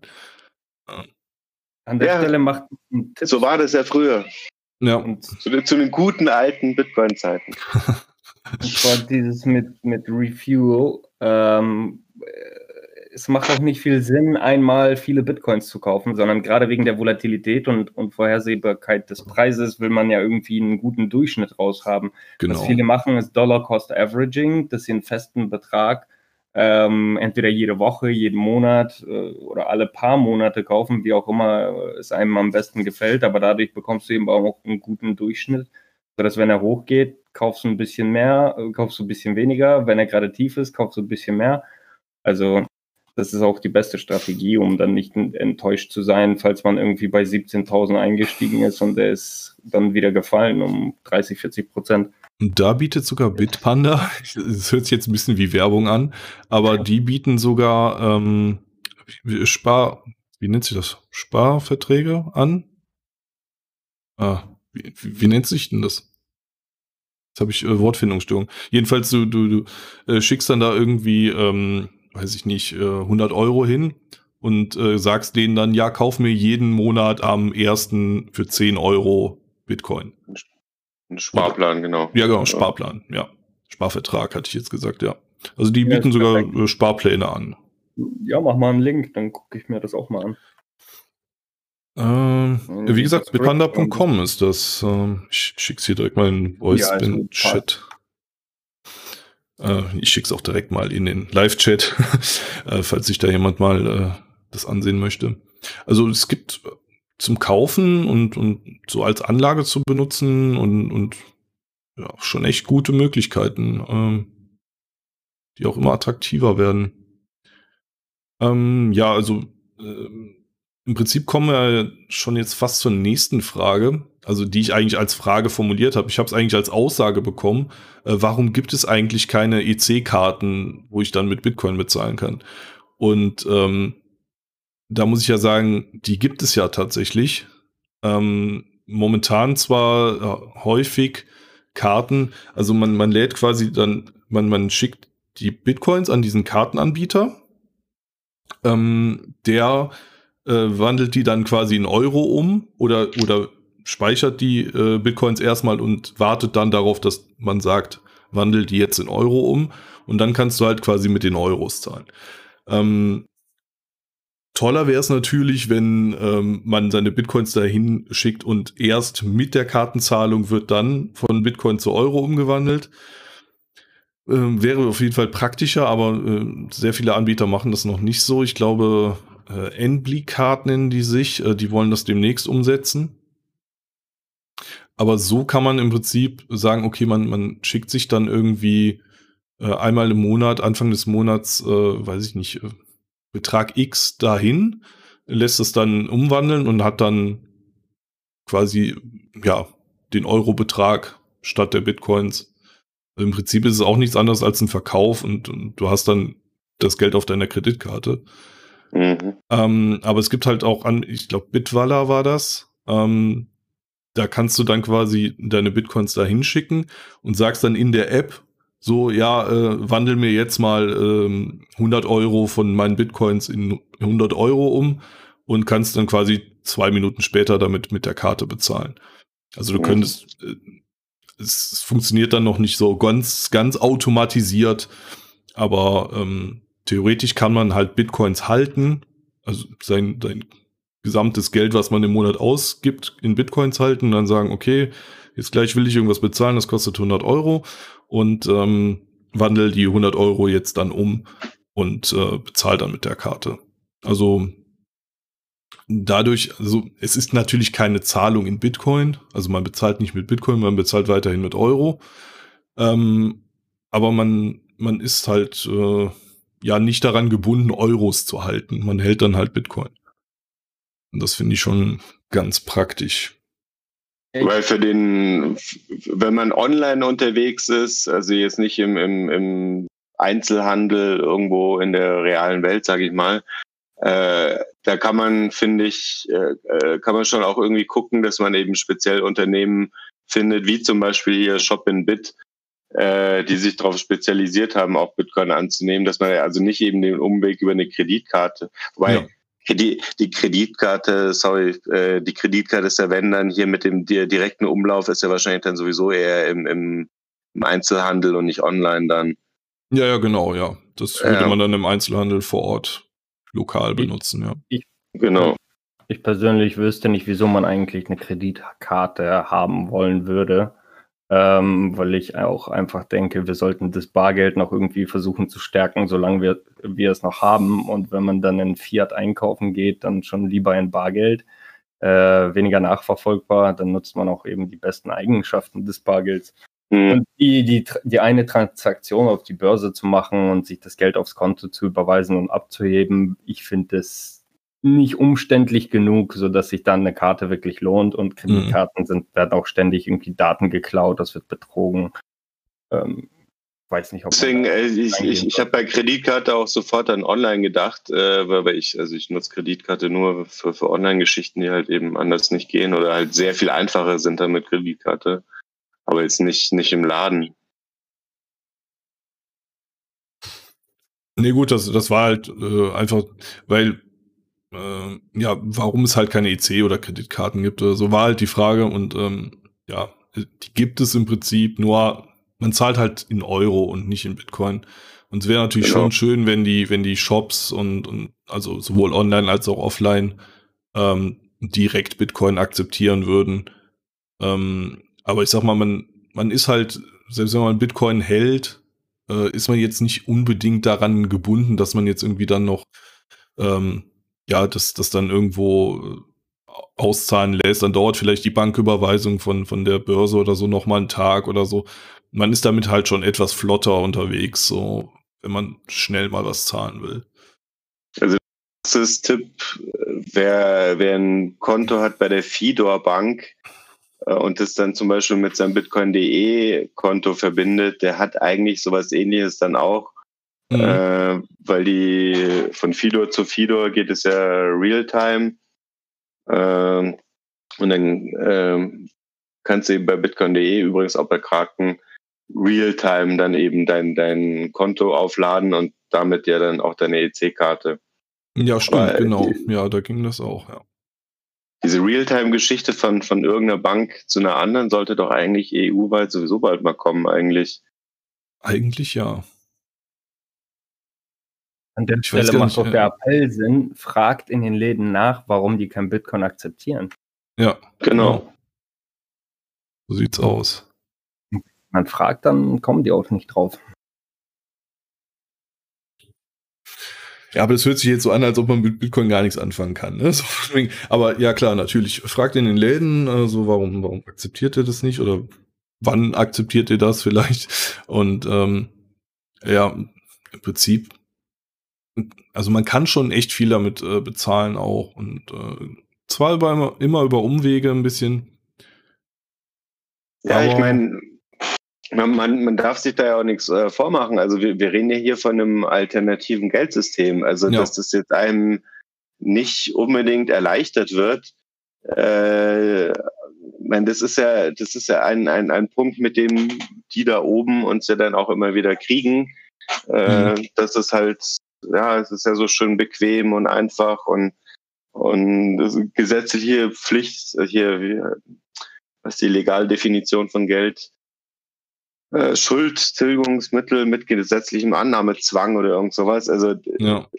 das sind ja systemische Vorteile von Euro praktisch. Also natürlich ist es immer ein bisschen, es ist, es wäre ja auch lästiger in Deutschland irgendwie, wenn du jetzt sagen würdest, ja, ich würde aber lieber mit, mit Dollar zahlen, weil ich dem Euro nicht mehr traue.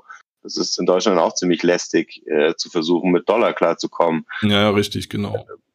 Ähm, ja, aber, aber ja, das ist aber auch eher eine, eine staatliche Hürde. Ne? Also ähm, genau. die, die Unternehmen haben es halt ein, gerne einfach, nehmen dann halt Euro an, äh, mhm. weil darin können sie ihre Steuern zahlen, darüber können sie Steuern äh, berechnen und so weiter und so fort. Genau. Und wenn du jetzt natürlich mit Bitcoin hantieren musst, ähm, dann wird es dann halt schwieriger, ja. Hast ein Wechselkursrisiko und so. Und deswegen, genau. das sind alles Sachen, die, die, die muss man wissen, die muss man in Kauf nehmen. Und ja, aber auch, auch da gibt es ja auch äh, Payment-Provider, die halt für Firmen anbieten. So, ähm, ja, wir nehmen für euch die Bitcoins an und geben euch dann aber Euros. Ähm, mhm. Gibt es ja auch einige. Ja. Wir haben da eine gute Frage im Chat. Was ist eigentlich dieses Mining? Habe das schon oft gehört, aber keine Ahnung, was das ist. Bin ein absoluter Bitcoin-Anfänger. Soll ich vielleicht anfangen? Ja, gerne.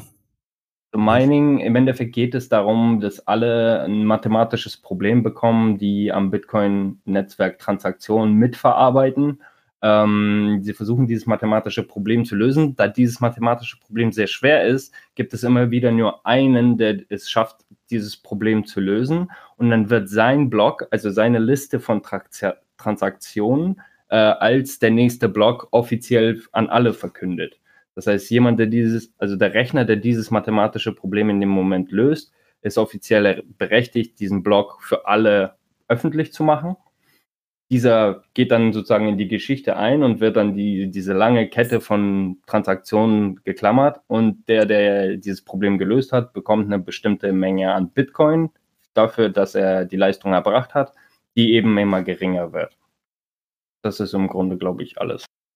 Was würdet ihr Mit, sagen? wird immer geringer. Ja. Ja, die Auszahlungsmenge. Ach so, okay, weil äh, weil die Rechenleistung, die die steigt ja sogar immer. Also das System ist, äh, ich keine Ahnung, wie das technisch funktioniert. Ich finde es echt genial. Das ist ja so konstruiert, je mehr Rechner da mitrechnen und äh, äh, Rechenleistung da anschließen, desto schwieriger werden die Rechenaufgaben. Ja, genau, ja so um, um die Blockzeit zu erhalten von 10 Minuten, dass alle 10 Minuten ein neuer Block äh, generiert wird. Und, und inzwischen ist die Rechenleistung von, von Bitcoin halt super spezialisiert auf diesen bestimmten Bitcoin-Algorithmus, aber die ist ja gigantisch. Mhm. Äh, es wird, es, ich, keine Ahnung, ich habe jetzt keine genauen Zahlen, aber es wird auf jeden Fall, wird es, das macht ja einen, einen Teil der Sicherheit von Bitcoin aus, äh, dass es jetzt aber Millionen, wenn nicht Milliarden kosten würde, äh, die ganzen Miner zu kaufen, um, um irgendwie die Mehrheit der, der Rechenleistung im Bitcoin-Netzwerk zu haben, um den irgendwie kontrollieren zu können. Ja, richtig.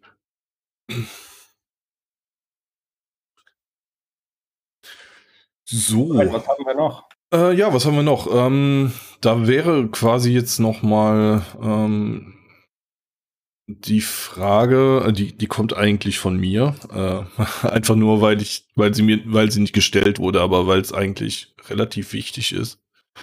Ähm, was passiert mit meinen Coins, wenn ich morgen vom Bus überfahren werde? Also, wie kann man da vorsorgen, ähm, dass die Coins nicht verloren sind, wenn man jetzt, ähm, ja, wie gesagt, äh, irgendwie ums Leben kommt, äh, urplötzlich oder so. Was sind da eure Vorschläge? Ja gut, das ist das gleiche wie bei beispielsweise Gold, das man irgendwo versteckt hat. Also entweder hat man da äh, eine Vertrauensperson, die Bescheid weiß, oder man hat da irgendwie ein Testament aufgesetzt oder eine Schatzkarte. Ich weiß es nicht. Man kann mhm. da relativ re kreativ vorgehen. Ähm, aber ja, man sollte schon dafür sorgen, dass die nicht für immer verloren sind, sondern vielleicht einer Person oder einem guten Zweck dann weitergegeben also, werden. Also ich hätte jetzt überlegt, irgendwie ähm, vielleicht zwei oder drei Verwandten jeweils einen Teil meines Seeds, Seeds zu geben. Ähm, also quasi diese 14, 16, 18 Wörter. Äh, jeder kriegt so einen Teil davon. Und den muss ich natürlich insoweit vertrauen, dass sie sich nicht zusammentun und äh, mir dann meine Wallet leer räumen. äh, aber ähm, im Prinzip im, im Todesfall oder so ähm, wüssten die halt voneinander, dass sie jeweils einen Teil des Schlüssels haben und äh, könnten sich dann so die, die Coins holen, mehr oder weniger. Also theoretisch sind da ja die Möglichkeiten unendlich. Äh, in der Praxis kommt es halt auf die konkreten Umstände an, äh, um wen es überhaupt geht. Äh, also wenn man beispielsweise meiner Mutter kann ich ruhig irgendwie die 24 Wörter von irgendeinem Wallet geben. Äh, die klaut mir die bestimmt nicht. Äh, und wenn es soweit wäre, müsste die sowieso schauen, dass sie irgendjemand findet, der ihr erklärt, was sie jetzt mit diesen 24 Wörtern macht.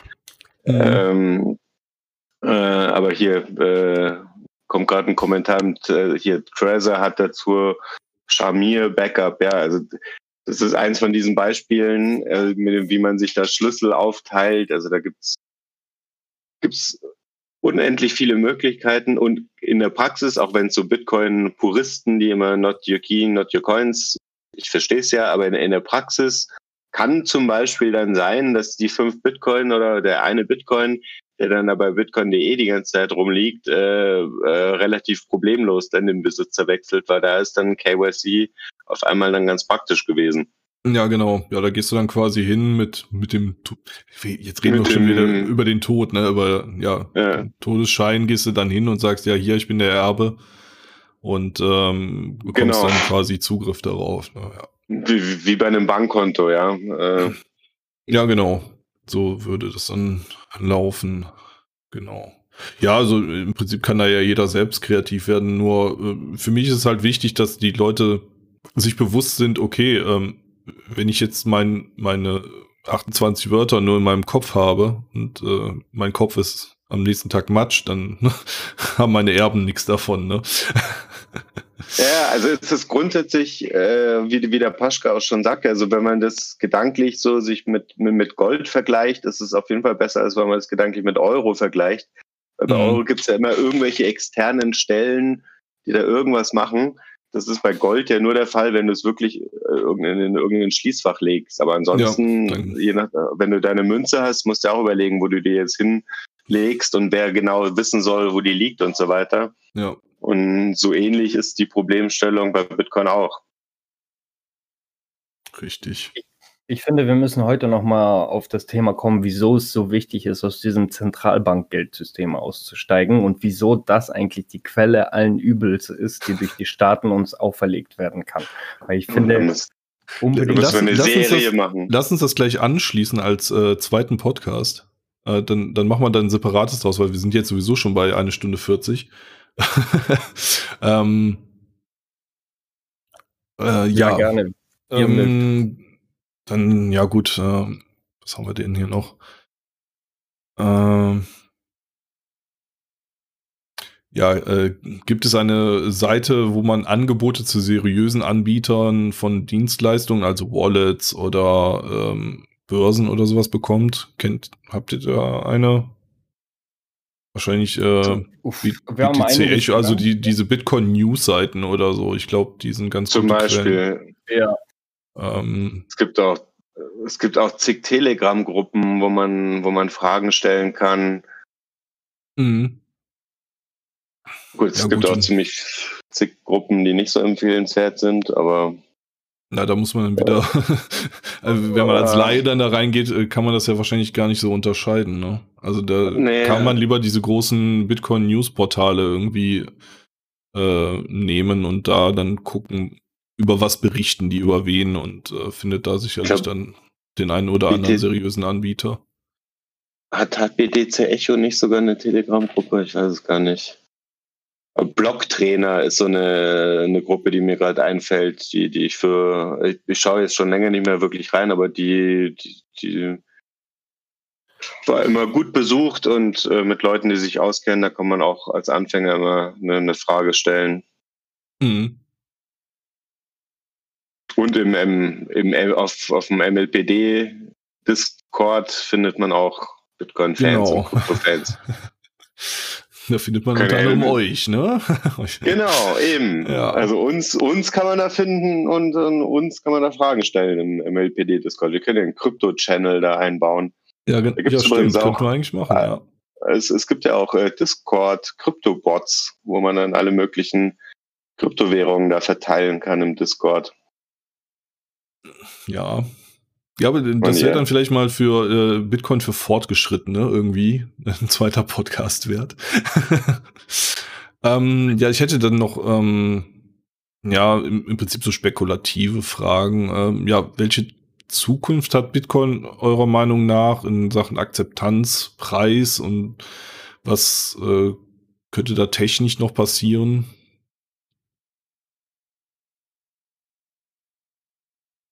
Ich, ich halte mich ja schon die ganze Zeit zurück. Äh, ich bin ja, wie manche, wenn sie meinen Namen googeln, äh, werde eher mit, mit, mit Dash in Verbindung gebracht, also einem Rivalen von Bitcoin. Mhm. Äh, es, das äh, Skalierungsproblem muss halt gelöst werden. Äh, und die, die Thematik, äh, also das, das Lightning-Netzwerk äh, ist ja jetzt ein paar Mal angeschnitten worden, können wir vielleicht in der nächsten Folge mal vertiefen, das Thema. Äh, aber Ja. das muss halt wirklich so funktionieren, dass, dass ich selber, der das, ich, ich, ich bin ja jemand, ich, ich würde ja gerne Bitcoin oder Krypto generell mehr im Alltag nutzen. Wenn ich könnte, würde ich, würde ich nur noch Spend and Replace äh, halt so viel, so viel kaufen, wie es nur geht, am liebsten auch im Supermarkt etc. Äh, Mhm. Aber dazu muss es halt auch technisch gehen.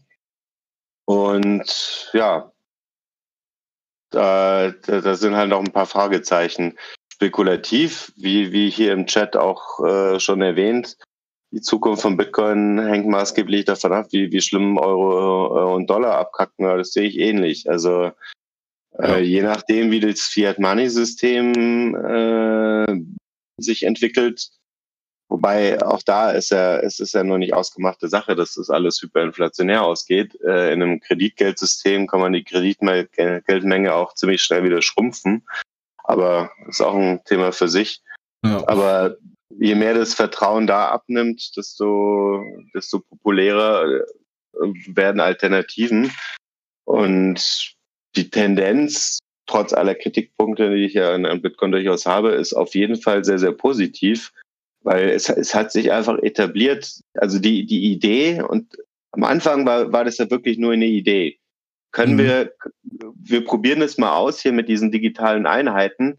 Hier, weil, weil wir das Thema Pizza hatten, man darf ja nicht vergessen, die offiziell oder die, was so als erste realwirtschaftliche Transaktion gilt, die zwei Pizzen, die damals für 10.000 Bitcoin, also 5.000 Bitcoin pro Pizza, äh, umgegangen sind Ja. im Jahr 2010. Die, ähm, die Millionenpizza quasi. die, die, wie viel, Milliarden wie viel müssen sogar sein, ne? Ja, die, die teuerste Pizza aller Zeiten. Ja.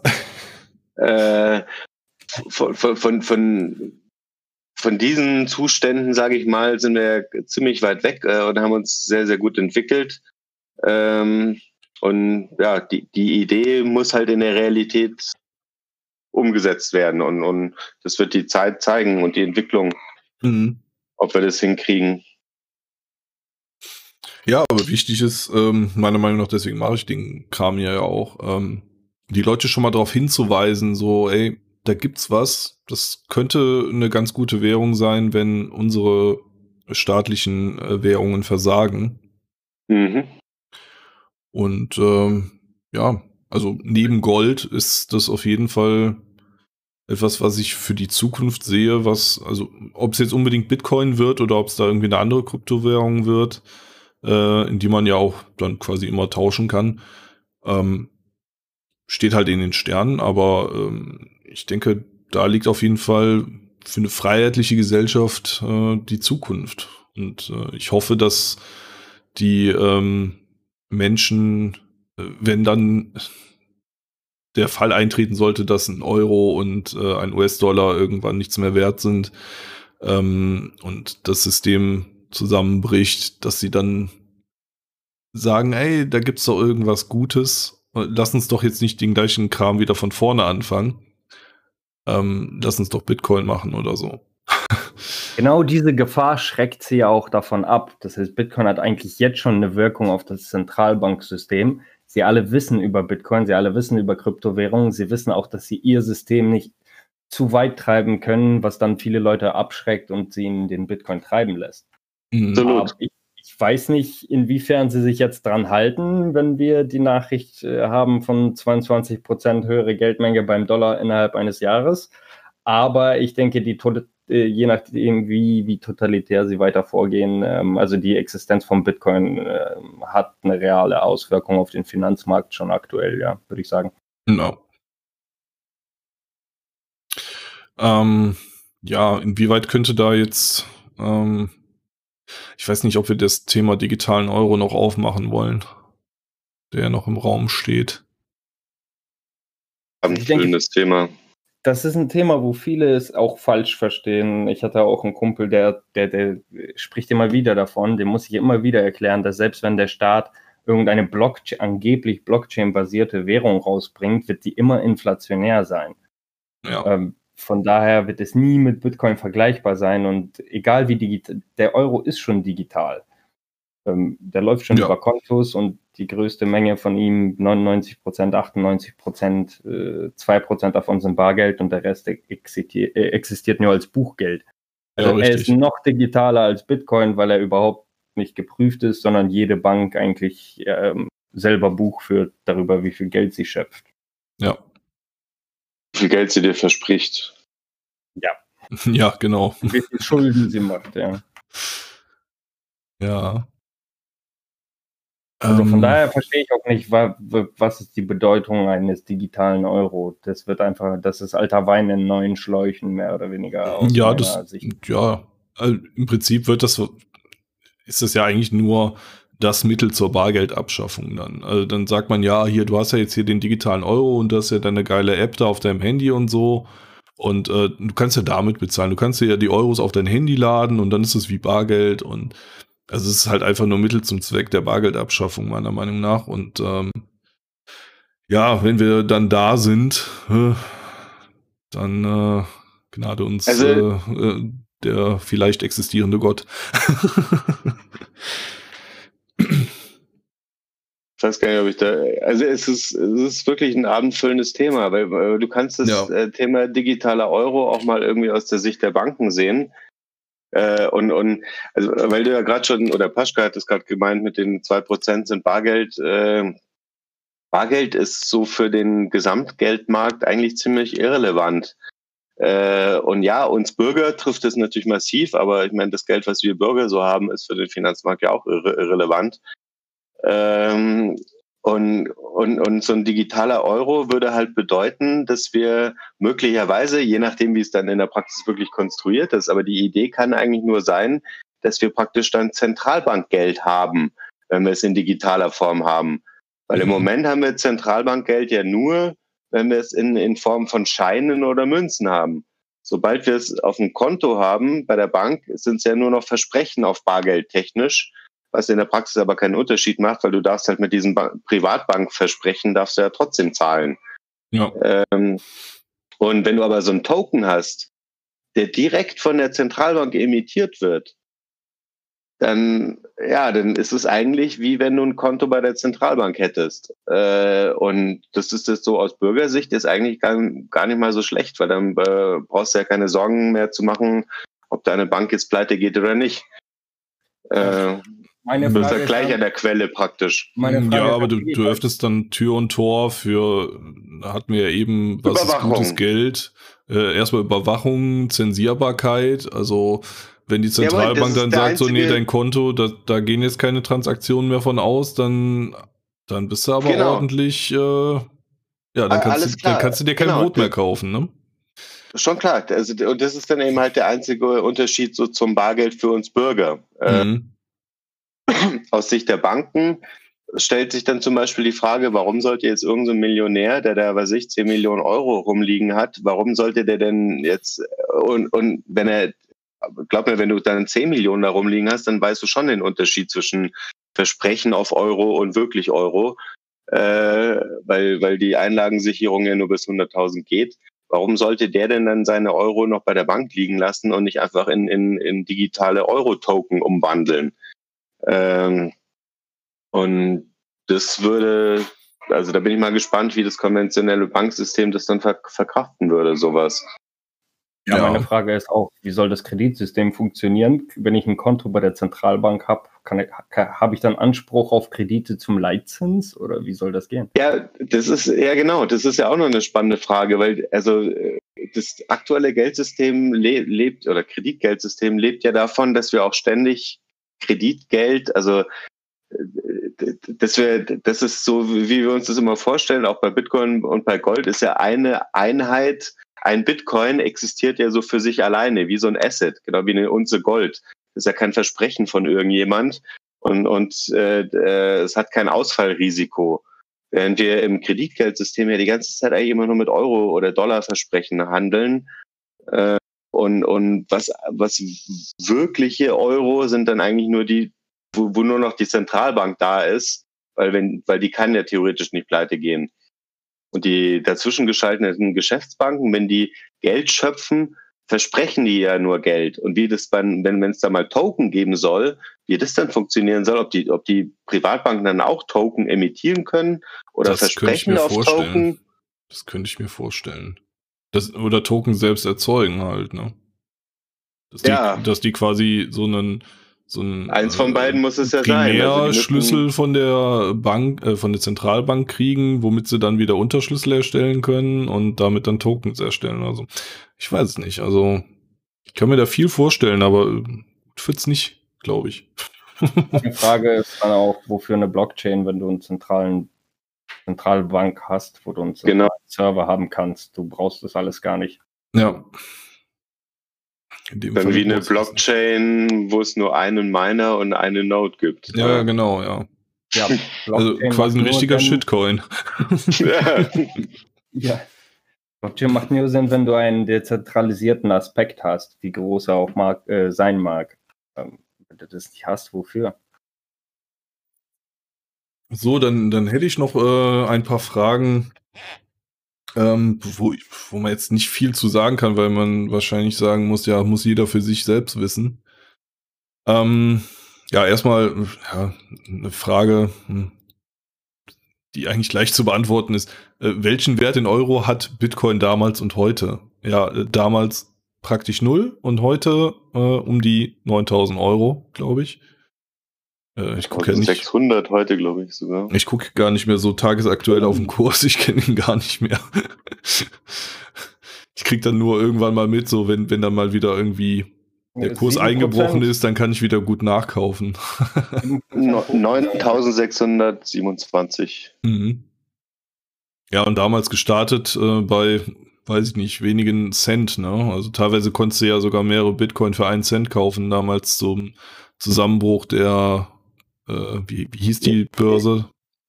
Mount Gox oder? Mount Gox, genau, ja. Da, da, sind ja. ja. teilweise mehrere Bitcoin für einen Cent über, über den Tresen gegangen. Ja, ich, ich weiß gar also ich meine, da gab es ja alle möglichen Geschichten. Bitcoinica war noch davor, vor Mount Gox. Mhm. Also den Bitcoin-Preis gibt es ja bis heute eigentlich nicht. Es gibt ja nur Preise von allen möglichen Börsen. Äh, und die gab es natürlich ja. damals noch gar nicht. Ja, richtig. Ja, hätte er nur gefragt, was war Bitcoin damals und heute wert, hätte ich gesagt, äh, damals war ein Bitcoin ein Bitcoin wert und heute ist ein Bitcoin ein Bitcoin wert. aber. Genau, aber wer, wer, Wert, ist, Wert ist ja subjektiv. Also subjektiv ja. ist er auf jeden Fall mehr wert als damals. Also, also Bit Bitcoin könnte auch irgendwann mal anfangen. Eine Milliarde wert sein, aber wenn du dir, also eine Milliarde Euro, aber wenn du dir für eine Milliarde Euro nur, weiß ich nicht, äh, einen Wocheneinkauf leisten kannst, ja, dann hilft dir die Zahl ja auch nichts, ne? Also. genau.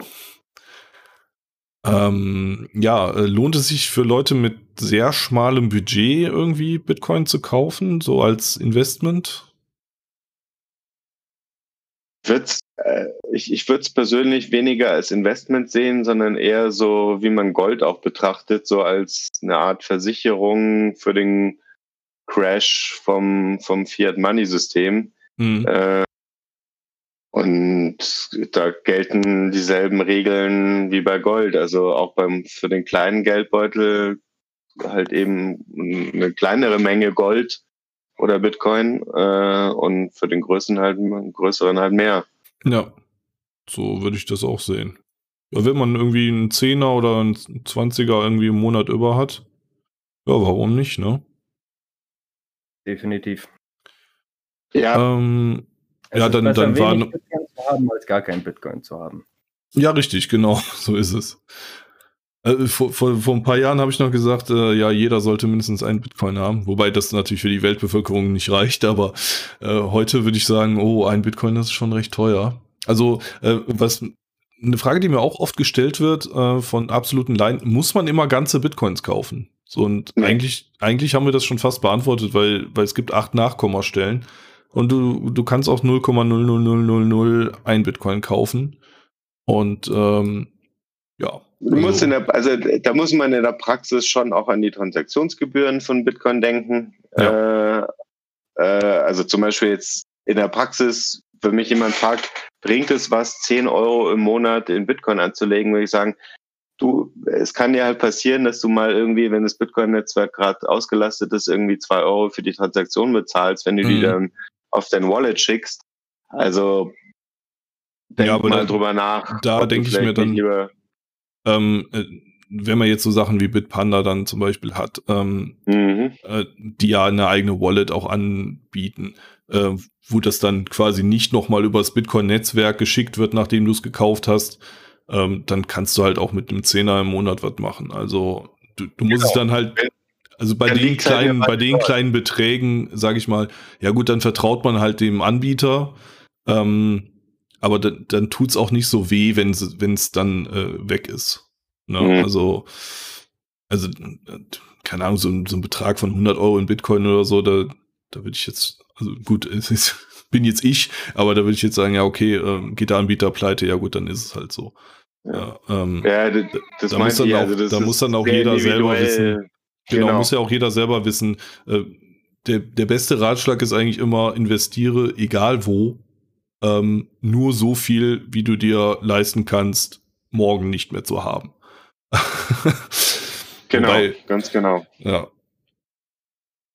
Also das sollte schon Geld sein, das übrig ist. Ähm, ja, ja ich, ich, also ich, ich weiß nicht, ich berichte jetzt auch ein bisschen aus der Praxis. Ich habe ja zum Beispiel im, im House of Nakamoto in Wien ja auch gearbeitet, äh, an einem Bitcoin ATM oder so, oder hier in der Bitcoin Embassy in, in, in der Nähe von Zürich.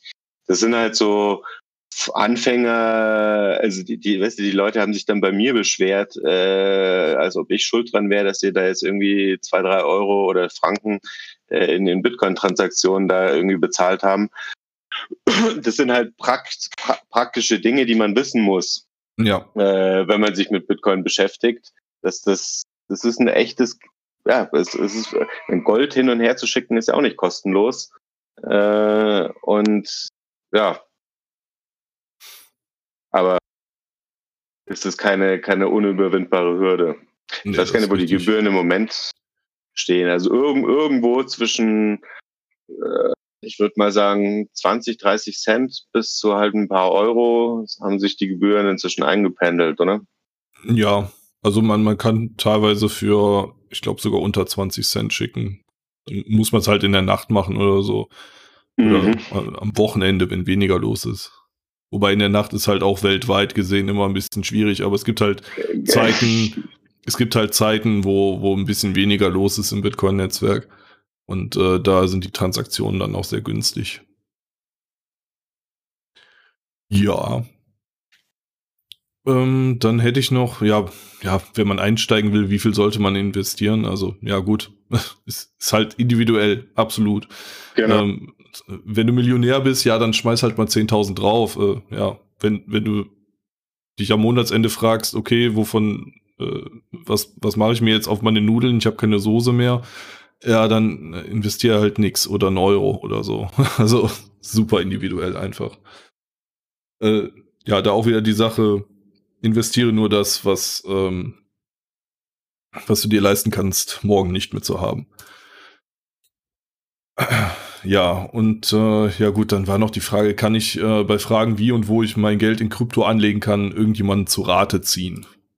Ah, keine Ahnung. Kennt ihr jemanden, den ihr zu Rate ziehen würdet? ja, uns natürlich. Ähm, ja.